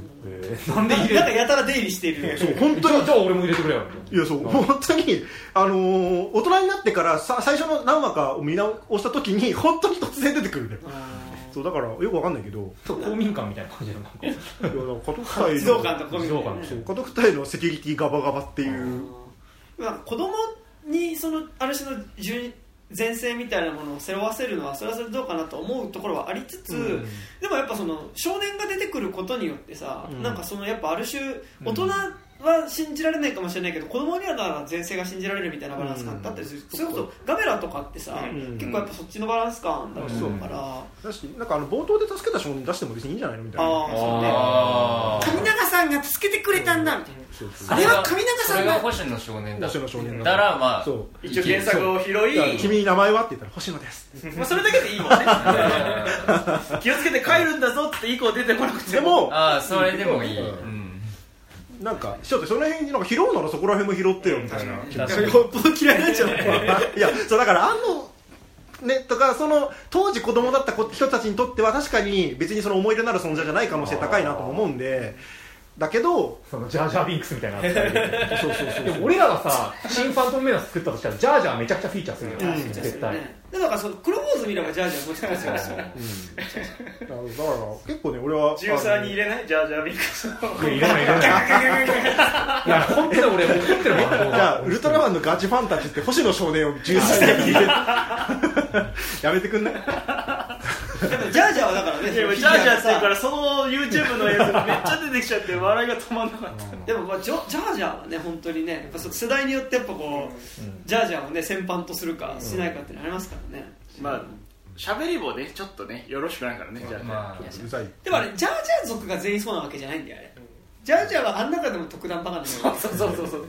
ミーはあの隊長みたいなのはね。そうボスナスしっかりしてる。軍艦のね。ボスボスナスはちょっと狂ってるけど、あのその下のあーえっとえっとパナカじゃねえや。パナカじゃねえや。えっとなんだっけ？えっとなんだっけ？あなんだっけ、うん、いるよね、あとあのクローンウォーズで出てくるジャージャー族の女の子女のなんかこう子も出てくるんだけどその子とかは結構全然俊敏に動いてなんかちゃんとしてんの？ミスしない。まあ、あれもクローンウォーズ見てるともうジャージャーねトルーパーとかにも完全に舐められててね。結構あの, まあ、あのあもうジャージャー議員は何もしないでください いいわみたい絶対それこっち側の文脈で作ってんじゃないな何もさせてもらえギないャグキャラでずっとクロモーズも出てきて、まあ、なんかまた北ゴラ的な感じで、た敵倒してくるみたいな、あいつが何かすると味方も結構やばいけどなんか結果として敵もなんか気づいたら死んでるみたいな、いやね嫌なスピーチさせられたりね、民主主義は崩壊しました。あー。マーカーの拍手の中でみたいな。そうね、いいわっつってかわいそうね。かわいそう。にジャージじゃなんでジャージャーの話になるの？いやもうジャー なんでジャージャーの話になる結局ってやっぱジャージャーはかわいそうだの絶対にかん新ウルトラマンの話してる。ジャージャービッの話。星野少年と同じぐらいジャージャービッの補充なんじゃないかってでもリアルタイムで子供たちから嫌われてたってすごくない？でもでも逆に言うとさジャージャーはリアルタイムの子供たちには愛されてる。愛されてる。愛されてたうん。うんまあね。確かに。もうだから俺らがキッズがさジャージャー悪くないんだってみんなでこうそう。縦になってジャジャージャーをミキサーにかけようとするあの初代スター・ウォーズを見た大人たちに対して「や。めろ!」ってやめろジャージャー何もいないわって。あそれだね。ランランララランランラン。ジャージャー連れてかれちゃうんです新ファントムメナスで絶対そのシーン入れる。ジャージャー悪くない。出てきちゃダメって言って ミーはっつって出てきちゃうで木の陰からね。ジャージャーがねはい。はい新ウルトラマンね。い。ろんなもの混じっちゃった次の「新仮面ライダーは」も僕はちょっとあんまり期待してなくて。僕仮面ライダーは好きなんですよすごく。ウルトラマンはそこまで知らなかったんですけど、うん。仮面ライダーずっと見てて、えずっと見てたら期待しない？ウルトラマンは結構そっち側だったよ。僕はあの最初シンあ「シン・ゴジラ」の前に、あの巨神兵を実際にあの展示行って見てたんですよ。あたまたまなんですけどそれも、展示行って見てわすごいと思って、うんそう特撮を今やってる人たちいるんだ、うんみたいな。まだ中学生ぐらい、んであすごいなと思ってて、エヴァンゲリオンはそんなハマってなかったんですけど、うんまあ見てたぐらい、んでその後に「シン・ゴジラ」がね何年か後にやって、うんああれじゃんみたいな、うん巨神兵の時のあれじゃんみたいな、であその感じでやっていくんだなみたいな、うんもう続いてるから自分の中では「シン・ゴジラ」が2作目だったんですよ、はいはいで地震兵があってそうで「新ウルトラマン」もその感じで来ると思ったら予告編見たらあ完全にドラマ仕立てなんだなと思って、でその後にな待ってよと思って「新仮面ライダー」僕が想像してたのは仮面ライダーというその存在が街に現れてそれとショッカーっていうものが現れて警察主体で動くのかなって思ってたんですよ。ああでショッカーと仮面ライダーっていうのとは別で勢力として警察があってそうでっていう。主人公たちはどっちかというと警察側、はいはいはい。で被害者の緑川瑠璃子が出てくるんだったらそそっちとで緑川瑠璃子って女はなぜかその藤その本郷大武となんかつながりがあってみたいなとこから線を追っていくとみたいなのかなって、だから仮面ライダーの顔は実際見えなくて、うん。ずっと仮面をしてるもんだと思ってたら普通に人の顔が出てきて僕バッタだと思ってたんですよ、顔が。池松壮亮ですそう。普通に、仮面ライダー役っつってもうん。普通に顔が出てくるんだと思って、まあ、バッタにしちゃうとあの新仮面ライダーのその新違いになっちゃいますね。誠の方の新でもなんか見せられないから仮面をしているうんっていうもんだと思ってて、それを昔の特撮だとできないから、うん。今だとできることなのかなと思って、そしたらね雲男とかもなんかああ。のファーストザ・ファーストって仮面ライダーがあったんですけあど、りましたねなんかそのリブート版の時方ねそうその時みたいな板尾が雲男なんですけど、はいあうんなんかなんかその時の雲男みたいな、はいはい。あのマスクをガチってつけるんでね。つけるタイプ。うん。もう本当に人体だけ強化されててあなるほどなるほど。マスクだけなんかあじゃあ別になんか変身することによってパワー得るとかじゃなくても最初から強いみたいなところで改造人間で人体が強化されてて、はいはいはい。もうショッカーとしてマスクをあとは装着して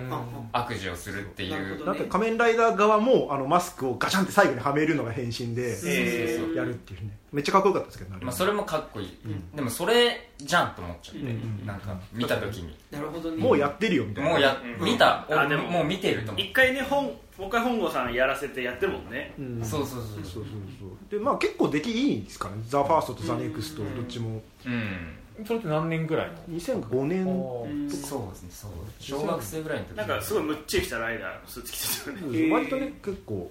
あまあでもねマジでデザインかっこいいんで。デザインは本当かっこよくてあのちょっと映画自体はちょっと見づらいっていう感じ。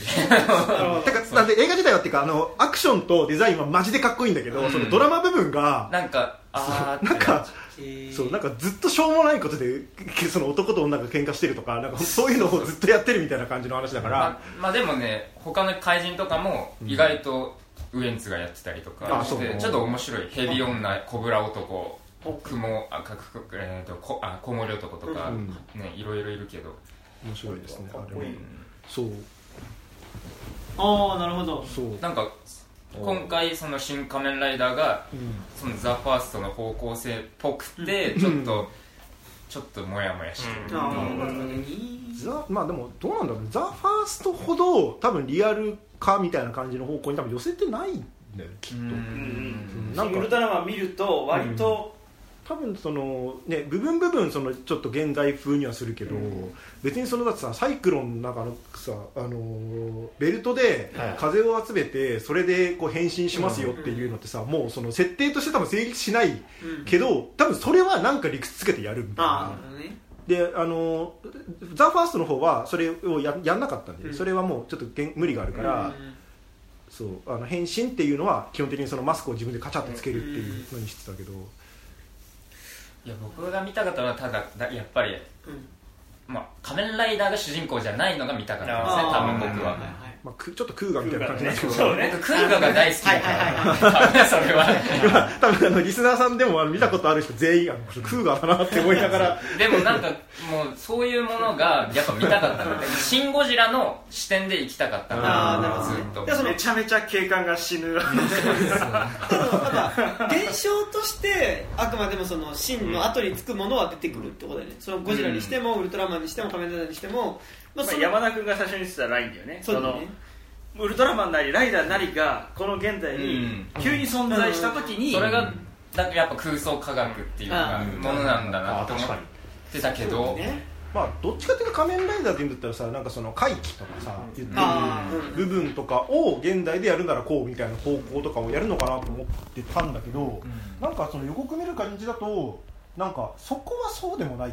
風にも見えてまあ、あんま回帰感ないですね。回帰感ない。どっちかっていうとなんかね緑色のなんかさあのマスクの目が光ったりとかするじゃない？LED の目みたいなのが光ってさ。なんかそれはいやなんかそそんなメカメカしい感じの方向なのなんだとうん。ちょっと思ってて。なんかでも予告に出てきたなんかあれなんなんだあれ。雲男はちょっとメカっぽい感じ。はいはいはい。でコウモリ男なんかなんかみたいなやつがちょっとあのもうちょいモンスターっぽいビジュアルだったからもしかしたらなんかその入り入り混じった感じ。ああなるほどね。でその完全にモンスター化しちゃったやつもいればそうじゃないやつもいるみたいな方向なのかもしれんけど、一番最初特報を出した時はさ、うん。もうまんまオープニングだったじゃん、あのバイク乗ってるふりまでしてさ、あれね。次予告とポスター見るときはさ、急に安野さんの匂いがまあ、強く線路とかね。どどっちみたいな。どっちなんだろうね。ただ予告のその線路歩いてるシーンとかのカットとかはやっぱ「シン・ウルトラマン」の予告見た時のあなんかちょっとこれ絵面大丈夫って感じと比べたら予算は少ないんだろうなとは思うけど、なんかそのやっぱ様になるカットっていうかさ、畳みかけられた時にちゃんと気持ちいいカットになってるから、このテンポ感みたいなことはね監督が安野さんなんだったらちょっとね、あっちは全部撮ってるからね、そう。まあ、でも俺そうこう思うとさやっぱちょっとキューティーハニー俺見てなくて、あキューティーハニーどうだったのかっていうことはちょっとなんかここ今後のさ庵野さん監督で作られるそういうものに対する信頼度をさうん。今なんか持つためにもさ。なんかまあでも本人が納得いってないでしょあんまり。でもだってまああれほぼ実質シン・キューティーハニーってことじゃないですか、まあそう。まあ、流れで言うと、もともとはね本当にそれぐらいの気持ちで書いた脚本だったけど、予算をめちゃくちゃ削減されちゃって、やむを得ずなんかその低予算でやったんだけどその予算が削られたら今だったら削られた予算内に脚なはいはいはい脚本書き直すけど書き直せなかったみたいな、その思い入れが強すぎて、はいはいはい。みたいなことをなんかインタビューで語ってたから割となんか多分そのキューティーハニーの失敗あったからゴジラの時はもうちょっと賢く立ち回ったとかいう感じっぽいですけど、ウルトラマンもだいぶ賢くしたん。じゃないカット気に入らなくても使ったりとかそれをだからエヴァではしないからあんってるわけだようん。でもなんか今回なんかそのこの間なんか全然別の作品のことをスペースで話してた時に、まあ、そこにいた人も話してさ結構なんかやっぱ最初その樋口さんが撮ってきたカットでほぼ映画が成立しなくなってたのを、うん。かなり矢野さん無理やりこうつなげることでなんとか成立させたみたいなところはあるらしいから、うん。そうまあね、推編集の人だからね。そうだね。編集とマジでアングルの人だね、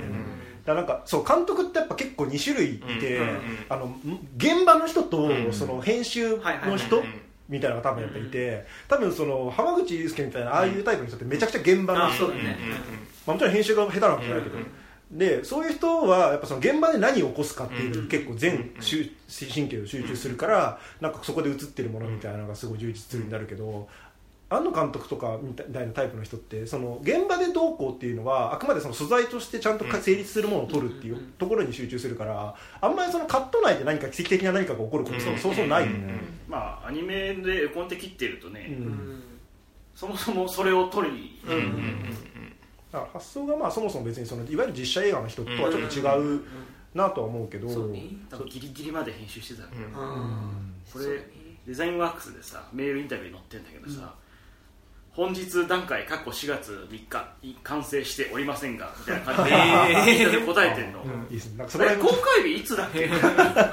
5月公開予定あれ？これ4月って2022だよね？みたいな。っ ななんなら2021年公開の映画じゃなかった？これっていう。すげえな。ていう震えるメールインタビューが入っててまあそこで全部経緯が載ってる、うん。で俺は帰りマンがやりてえとか書いてあるんだけど、なるほどね。すごいね。やっぱマイケル・ベイとやっぱそこら辺は同じなんだね。あマイケル・ベイもなんかプレミアのなんか数時間前まで編集してるみたいな。人これってさなんかタイで出来上がるの？わかんない。書き出し会だって書き出しとかなるでしょあの一般出社一切やってないじゃんあよくあるじゃんそれこそそのウルトラマンの最後にさ、うんうんここにハガキ送ったら抽選で50名を招待みたいな、一切なくて多分ゴールデンウィークになんとか関係者だけやってるからようやく完成してまあでもエヴァもね結構そんな感じだったねあれねいやまあエヴァはでもあなたのもんだけどさ、まあね。東まあそうだね今回はね。っていうか円谷に対しては多分そのスタンスなのかしらと。私小説じゃないからねー自分のおもちゃじゃなね名前は違うからね。そうそうそう、いやまあすごい。まあでもそれだけのスタンスで取れるポジションの人っていうのが今日本にどんだけいるのかってほとんどいないかだからここまで作家性でわがまま言える人ってさ今日本だといほとんどいないんで、ねしかも商業で撮れてる人。うんまあアニ自メ社だったらあれかもしれない。アニメ監督とかだったらもうちょっといるかもしれんけどあアニメでってことね、うん。その作る。うん。けど実写の監督でもうとにかくなんかそのいや俺はこうしたいんだっていうので結構無茶聞くタイプの人っていやいないよね。30億硬いっすみたいな人はいない。本当にないでしょうしかもなんかちょっとそこでこの人って今名前挙げようとする人がことごとくパワハラとかでさパワハラとかまあちょっと性的なそういうことでさうん。消えていってるなっていうか、うんな感じはするね、まあ、ワンチャン山崎隆とか。まあそうだね。比較的そうかもね、そうだね。まあ自由は利きそうだね、うん。まあ、今度ゴーストブックやりますけど。ね、安野さんが撮りたいっつったらもう今やどうぞどうぞだからね、うん。コンテンツがね。もう芯つけて何でも企画書持っていけばね。ね。全部通りそう、死んでみるままみたいなでも本当になそうね。デビデビルマンね。実写版でってこと？いや実写まあでもやるなら実写じゃない。今もう一回やるんだとしたら。まあ更新してほしいです。前の実写デビルの記憶を。いやでもゾーフィーを拾ってくるから。ハッピーサップぐらい拾ってくるかもしれない。え小林さん。小林幸子が上がるなそれはもう一回ねフレームのあの二人に出てフレームの二人ってさデーモン役ね。今回も結構あそこ拾うんだみたいなポイントはちょこちょこあったからね。でも拾うのは原点からして拾うじゃん。あれ原点じゃない。か ら原点みたいに今言ってるけど。アニメから拾うってことあるかもしれない、まあアニメから拾うはありそね。だからデビルチョップみたいなね感じのくだりはあるかもしれんけど、ねまあ、あれも漫画版とアニメ版で結構違うからね。全然違う。なんかもともとミラーマンを実写化するっていう案があったらしくへてー。それで鏡っていう男を出したらしいです。鏡っていうあキャラクターを。へえまあ文字違い。まあでもそう考えたら確かにじゃあじゃあ安野だからミラーマンならやれるかって言ったらいややれない。やれない。いくら ミラーマンについて知ってる人ってもうアラフィフ以上いないとかいないんじゃね。俺も知らんもんだってうん。さすがに。僕ちょっとだけ深夜の再放送で見てたぐらいです。はいはいはいまあだから本当にねなんかその特撮好きで昔の昭和特撮とかも見ます。だったら見るかもしれんみたい。な、はい新犬神家の一族。ああー。なんか犬神家って定期的にやってなかった。やってなことだって市川君2000年代ね。横水選手周りは結構やる。生前の市川君が最後にね撮った。松島菜々子とかのね。話は7個番のやつとかありますしね。ねあれ現場にあの自分が撮った昔のあの犬神家の映像を流しながら監督これですよって言って撮ってたっていう。何なんだろうね。伝説の。うんまあ市川君のはやることないだろうからね。なんだろうね。他にでもさあんのかな？もう逆にさ仮面ライダーやってさウルトラマンやってさってやってあまだあんの？この俺まあそそんな知らんけど。よ予算も出るほどのコンテンツってなるとそうだよ青い炎の中で喋ってるなとかガンダムとかね。ああ生きてるからね。ガンダムはね新ガンダムあとヤマトとかねああとほらヤマトででも完結してヤマト今新しいのやいや普通にリブートのアニメでもう一回サーガを作り直せるとこだから。ヤマト周り版権めちゃくちゃめんどくさいでしょ。面倒くさいしうん。あのキムタク映画直後だったら新ヤマトの可能性はあったかもしれないけど今はアニメ側が割と骨子しっかり立ってるから。あと結構一部ささやかれてるさナウシカ漫画版のちゃんとしたアニメーションっていうさ、でもは早尾自身がなんか作ってる説が今ありますよ。え？ナウシカ。え？あの君たちはどう生きるかが実はナウシカなんじゃないか説。そう。親切だよね。うん説がある。今「え？とか言ってね都市伝説だよね、なるほど。ちょっと突撃してきね見たかな技術今ナウシカ使ってるって判断ですか？今までだから新作のそのだろうさ作画風景とかもポニョとか全然映ってたけどうん。何も一切モザイクで。その実際に書いてるのカットは映って一回も見せないから知ってるキャラなんじゃないかみたいな。見せたら一撃で分かっちゃう分かっちゃうから見せないんじゃないかみたいな。一応だって来年公開だもんね。でもナウシカのさしないでしょ漫画版さアニメ化するってさ劇場用一本で絶対収まるんだよね。話の内容として。どういう続きを描くだから改めて映画で3本でやりますとかを言うんじゃない？二部作三部作みたいな生きてんの？完成する前に。えでもさなんか今もう3本分作ってんのかな？いやああそういうこと？一気に作っちゃってるかそんなもしれない。キャメロンみたいな感じででももう2016年ぐらいに復帰して。シナリオとコンテコンテはマニアックは分かんないけどシナリオはとりあえず作るはあるかもね。なんか1か月に1分だっけななんかのペースで作れてるらしいの今のとこうん1ヶ月に1分。だっけな？なんかで1ヶ月に1分って何？じゃあじゃあ1年で12分ってこと？120分やろうと思っただかららああ1ヶ月に1分じゃないかな。1ヶ月5分だか3分だか。なんかねまあちょっとごめん。あの細かいの忘れたんだけどそれで言うと今多分3分の1とかよえじゃあだって120分の映画作るのに10年かかるってことになるじゃんね。すごいちょっとごめん。これ数字間違ってるかもしれないけどだからその仮に3部作でやるとしたらそれこそ10年以上は絶対かかるよね。うんそうだね。早尾のだって92歳とかで多分。そうだね。まだ生きてそうだけどまあね一応そうだね。来てそうでまあ、はあるだってイーストウッドとかホドロフスキーはまだ元気ですからね。びっくりするよねなんか。あまあ死ぬ前にアニナウシカをアニメで全部やりきったらそれはすごいよね。いやすごいよね。確かに何作ってるかが全く分かんないまま待たされてるから。うん。なんか一切何も出てこない。一切何も出ない。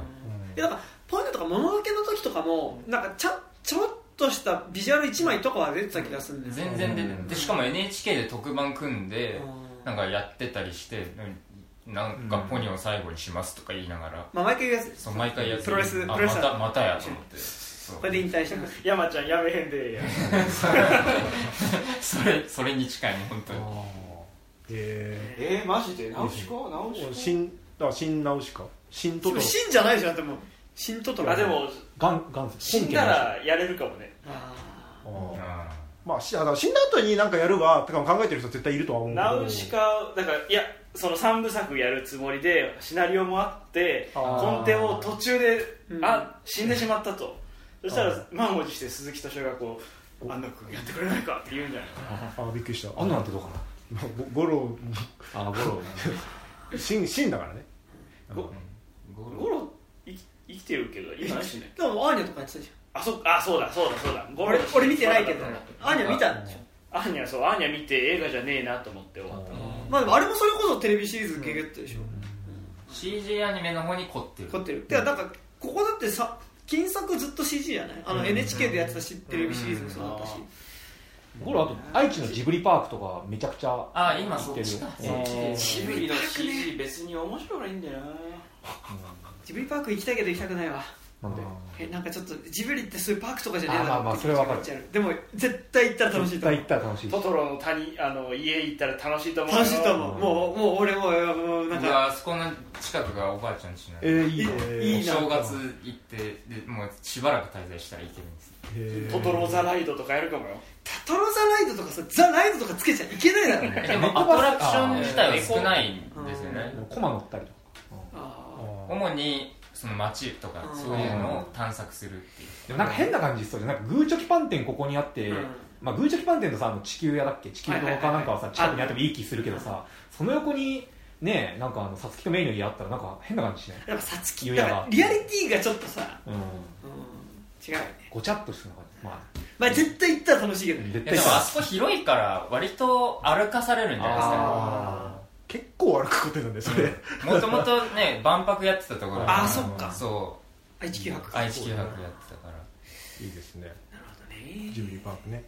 何の話だっけ？新新ウルトラマン。ウルトラマン。新ジブリパーク。新ジブリ結パーク。構できったんですかね話ですがまあそうですね。そんなところですはい。じゃあまあそんな感じでございますかね。ええ。はい。まあ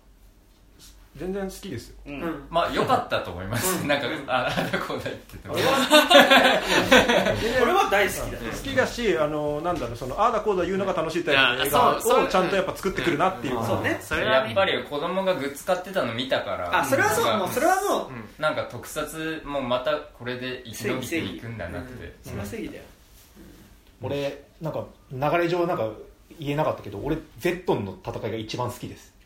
まあ、あの横スクロールシューティング。横ストーリーっていうかもうゼットンが出てきたああそこからがもう一番好きで。もともとゼットンが好きいやとかじゃなく。今回のゼットンあ今回のなんか俺やっぱなんか結局エヴァっぽいものを見るとエヴあァが原体験にあるからすごい興奮しちゃうっていう。そういうのがあるの。俺あのエターナルズとか沢野さんの音楽バリバリだったもんね最後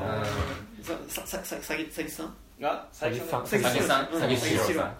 エターナルズとかもさ最後さセレスティアルズがさブーンってさ超でかいのが出てきた瞬間にやったーエヴァンゲリオンエヴァだみたいな。そうなんだ。そういう沸点があるの。だからもう完全にシン・ウルトラマンもなんか、まあ、ウルトラマンなんかこういうのが昭和にあったらしいねって見てたら最後エヴァだなんかさ結局そのさエエヴァ俺もなんか結構やっぱ庵野の庵野っぽさのところに沸点があったりするから、なんかそのやっぱウルトラマンっぽいより安野っぽいが出てくることにまずなるっていうところがあるからでもでもそのやっぱ安野っぽいがウルトラマンっぽいだったりするわけだけど、でまたマイナス宇宙行くんだ嬉しいみたいな。そうね。そうね。白黒になってるやったーみたいな。そうそうそう。マイナス宇宙ね。あもうただああいうなんかもう最終決戦でなんかパラレル世界のカオスの中に入っていくみたいなのを見る時間が幸せってでもダンツダンツダンツダンツダンダンって。いや全然鳴らされてたよね。あの鳴らさなかったけど鳴ってたよね。滝君の会議シーンは鳴ってるよねあれ。だから、ね無無条件になんかちょっとこう早足になるからさ、ダンツダンツが流れるとさそれで言うとゴジラはその時はその音使ってる。使ってあそうだね。あそうだ。んそうだだからそのえ結構終盤のゼットン作戦のところはなんかあのそこのテンションにすべきシーンなのにずっとならないからそれは音楽の力があるとしてシナリオの問題もあると思うけどそう。なんかあそこさだって無人在来線爆弾をやるってことじゃん。だって本来だったら、でもやっぱあれさだんあとやっぱ俺がゴジラとか特撮で好きなのってさやっぱ、まあ俺がやっぱ平成カメラがねなんかやっぱ一番最初見た時はそそそこら辺だからってなるけどさなんかやっぱ、あインフラ頑張ってるみたいなのが結構好きなわけ、うん。なんかそのああそそだからエヴァで言うとやっぱ八島作戦とかじゃないけどさ、その送電網がこうさ引っかかあってさ、あので NTT 行きますみたいなさ、うん。そういうのがいいからさ。そうウルトラマンが向かうまでの間、各国がこうミサイルを撃って、あミサイルだとちょっとあれまあまあだでもそれ宇宙空間だからどうすればいいか分かんないけど、何かしらでこう時間稼ぎしてるところにうん。ウルトラマンが来ますみたいなのだと、うんでだからみんなの力がウルトラマンに集結していくところでダンツダンツダンツが流れてるとあダンツダンツ来たみたいな。だから俺さ今年2月かな？2月にさあの外怪獣の後始末見た時にさあのデウス X マキナっつって、はい。ウルトラマンっぽいものが出てきてファックってなったんだけど、今作見てウルトラマンでデウス X マキナじゃねってちょっと思っちゃったんだよあ。それ自分がすごい腹が立ったんだけど結局なんかそのインフラとかなんか地球人のなんかこう各国の頑張りとかどうでもよくてウルトラマン最強すぎるから、まあ。ウルトラマン一人で頑張ってる Z の倒しに行ってくれよみたいな、うんになるからちょっとそれはがっかりしお前がっかりする。のそのお前のその手から出てくる青いやつで大体全部なんとかなんだよねもうそれでやってくんねえかな。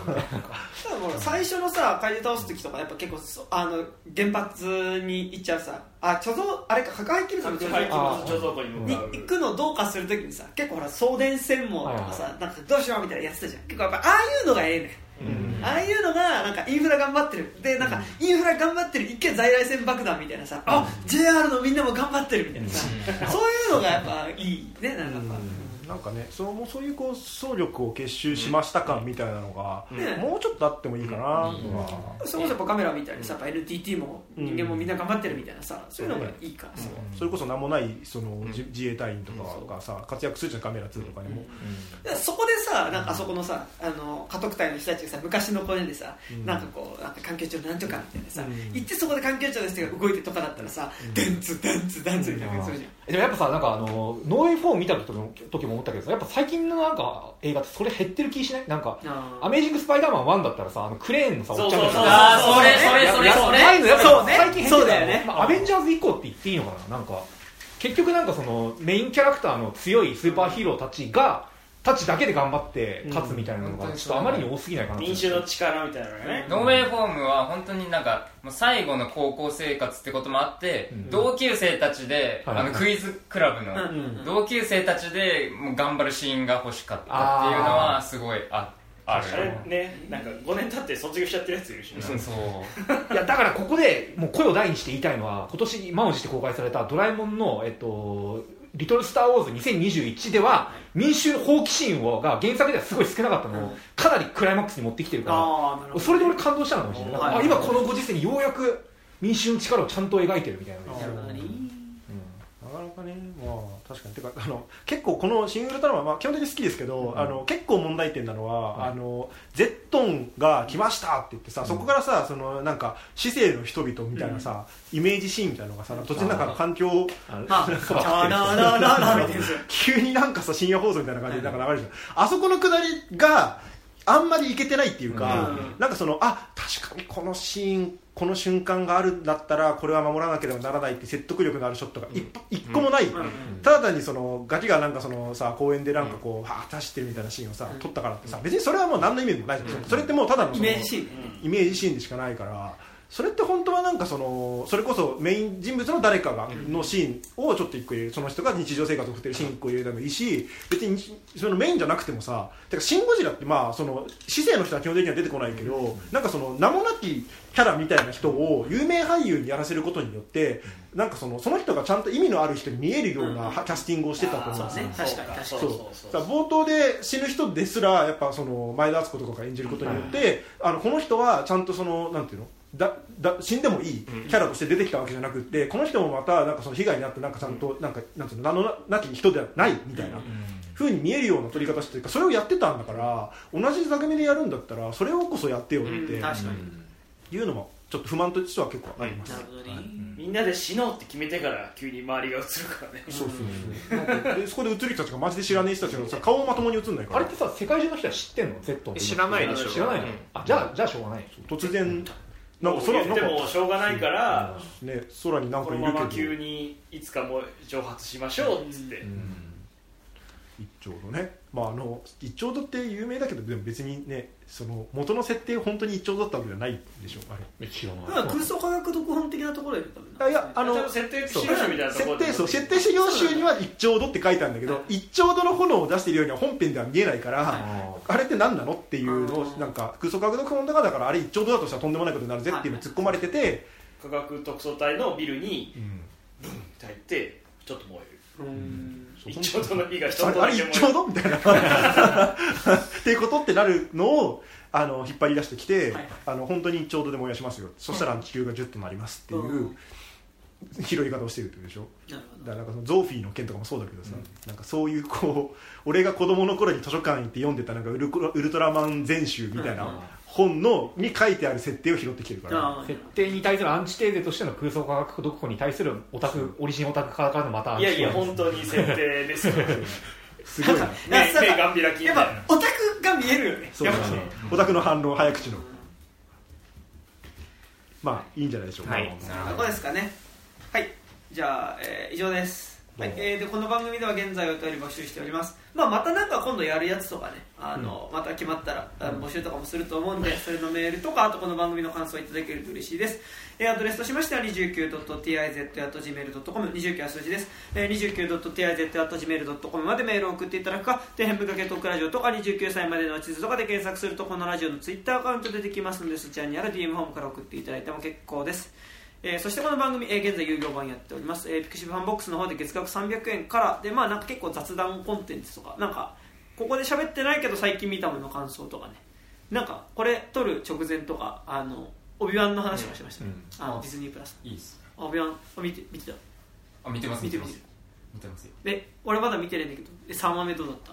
あ賛否両論なんですよね。僕は3の方ああおお。ああった？あった？大討論が始まる？大統領まあまあまあまあ。でも一応あれドラマだからさまだまだ終わってないから。まだ終わってないから。望みはある。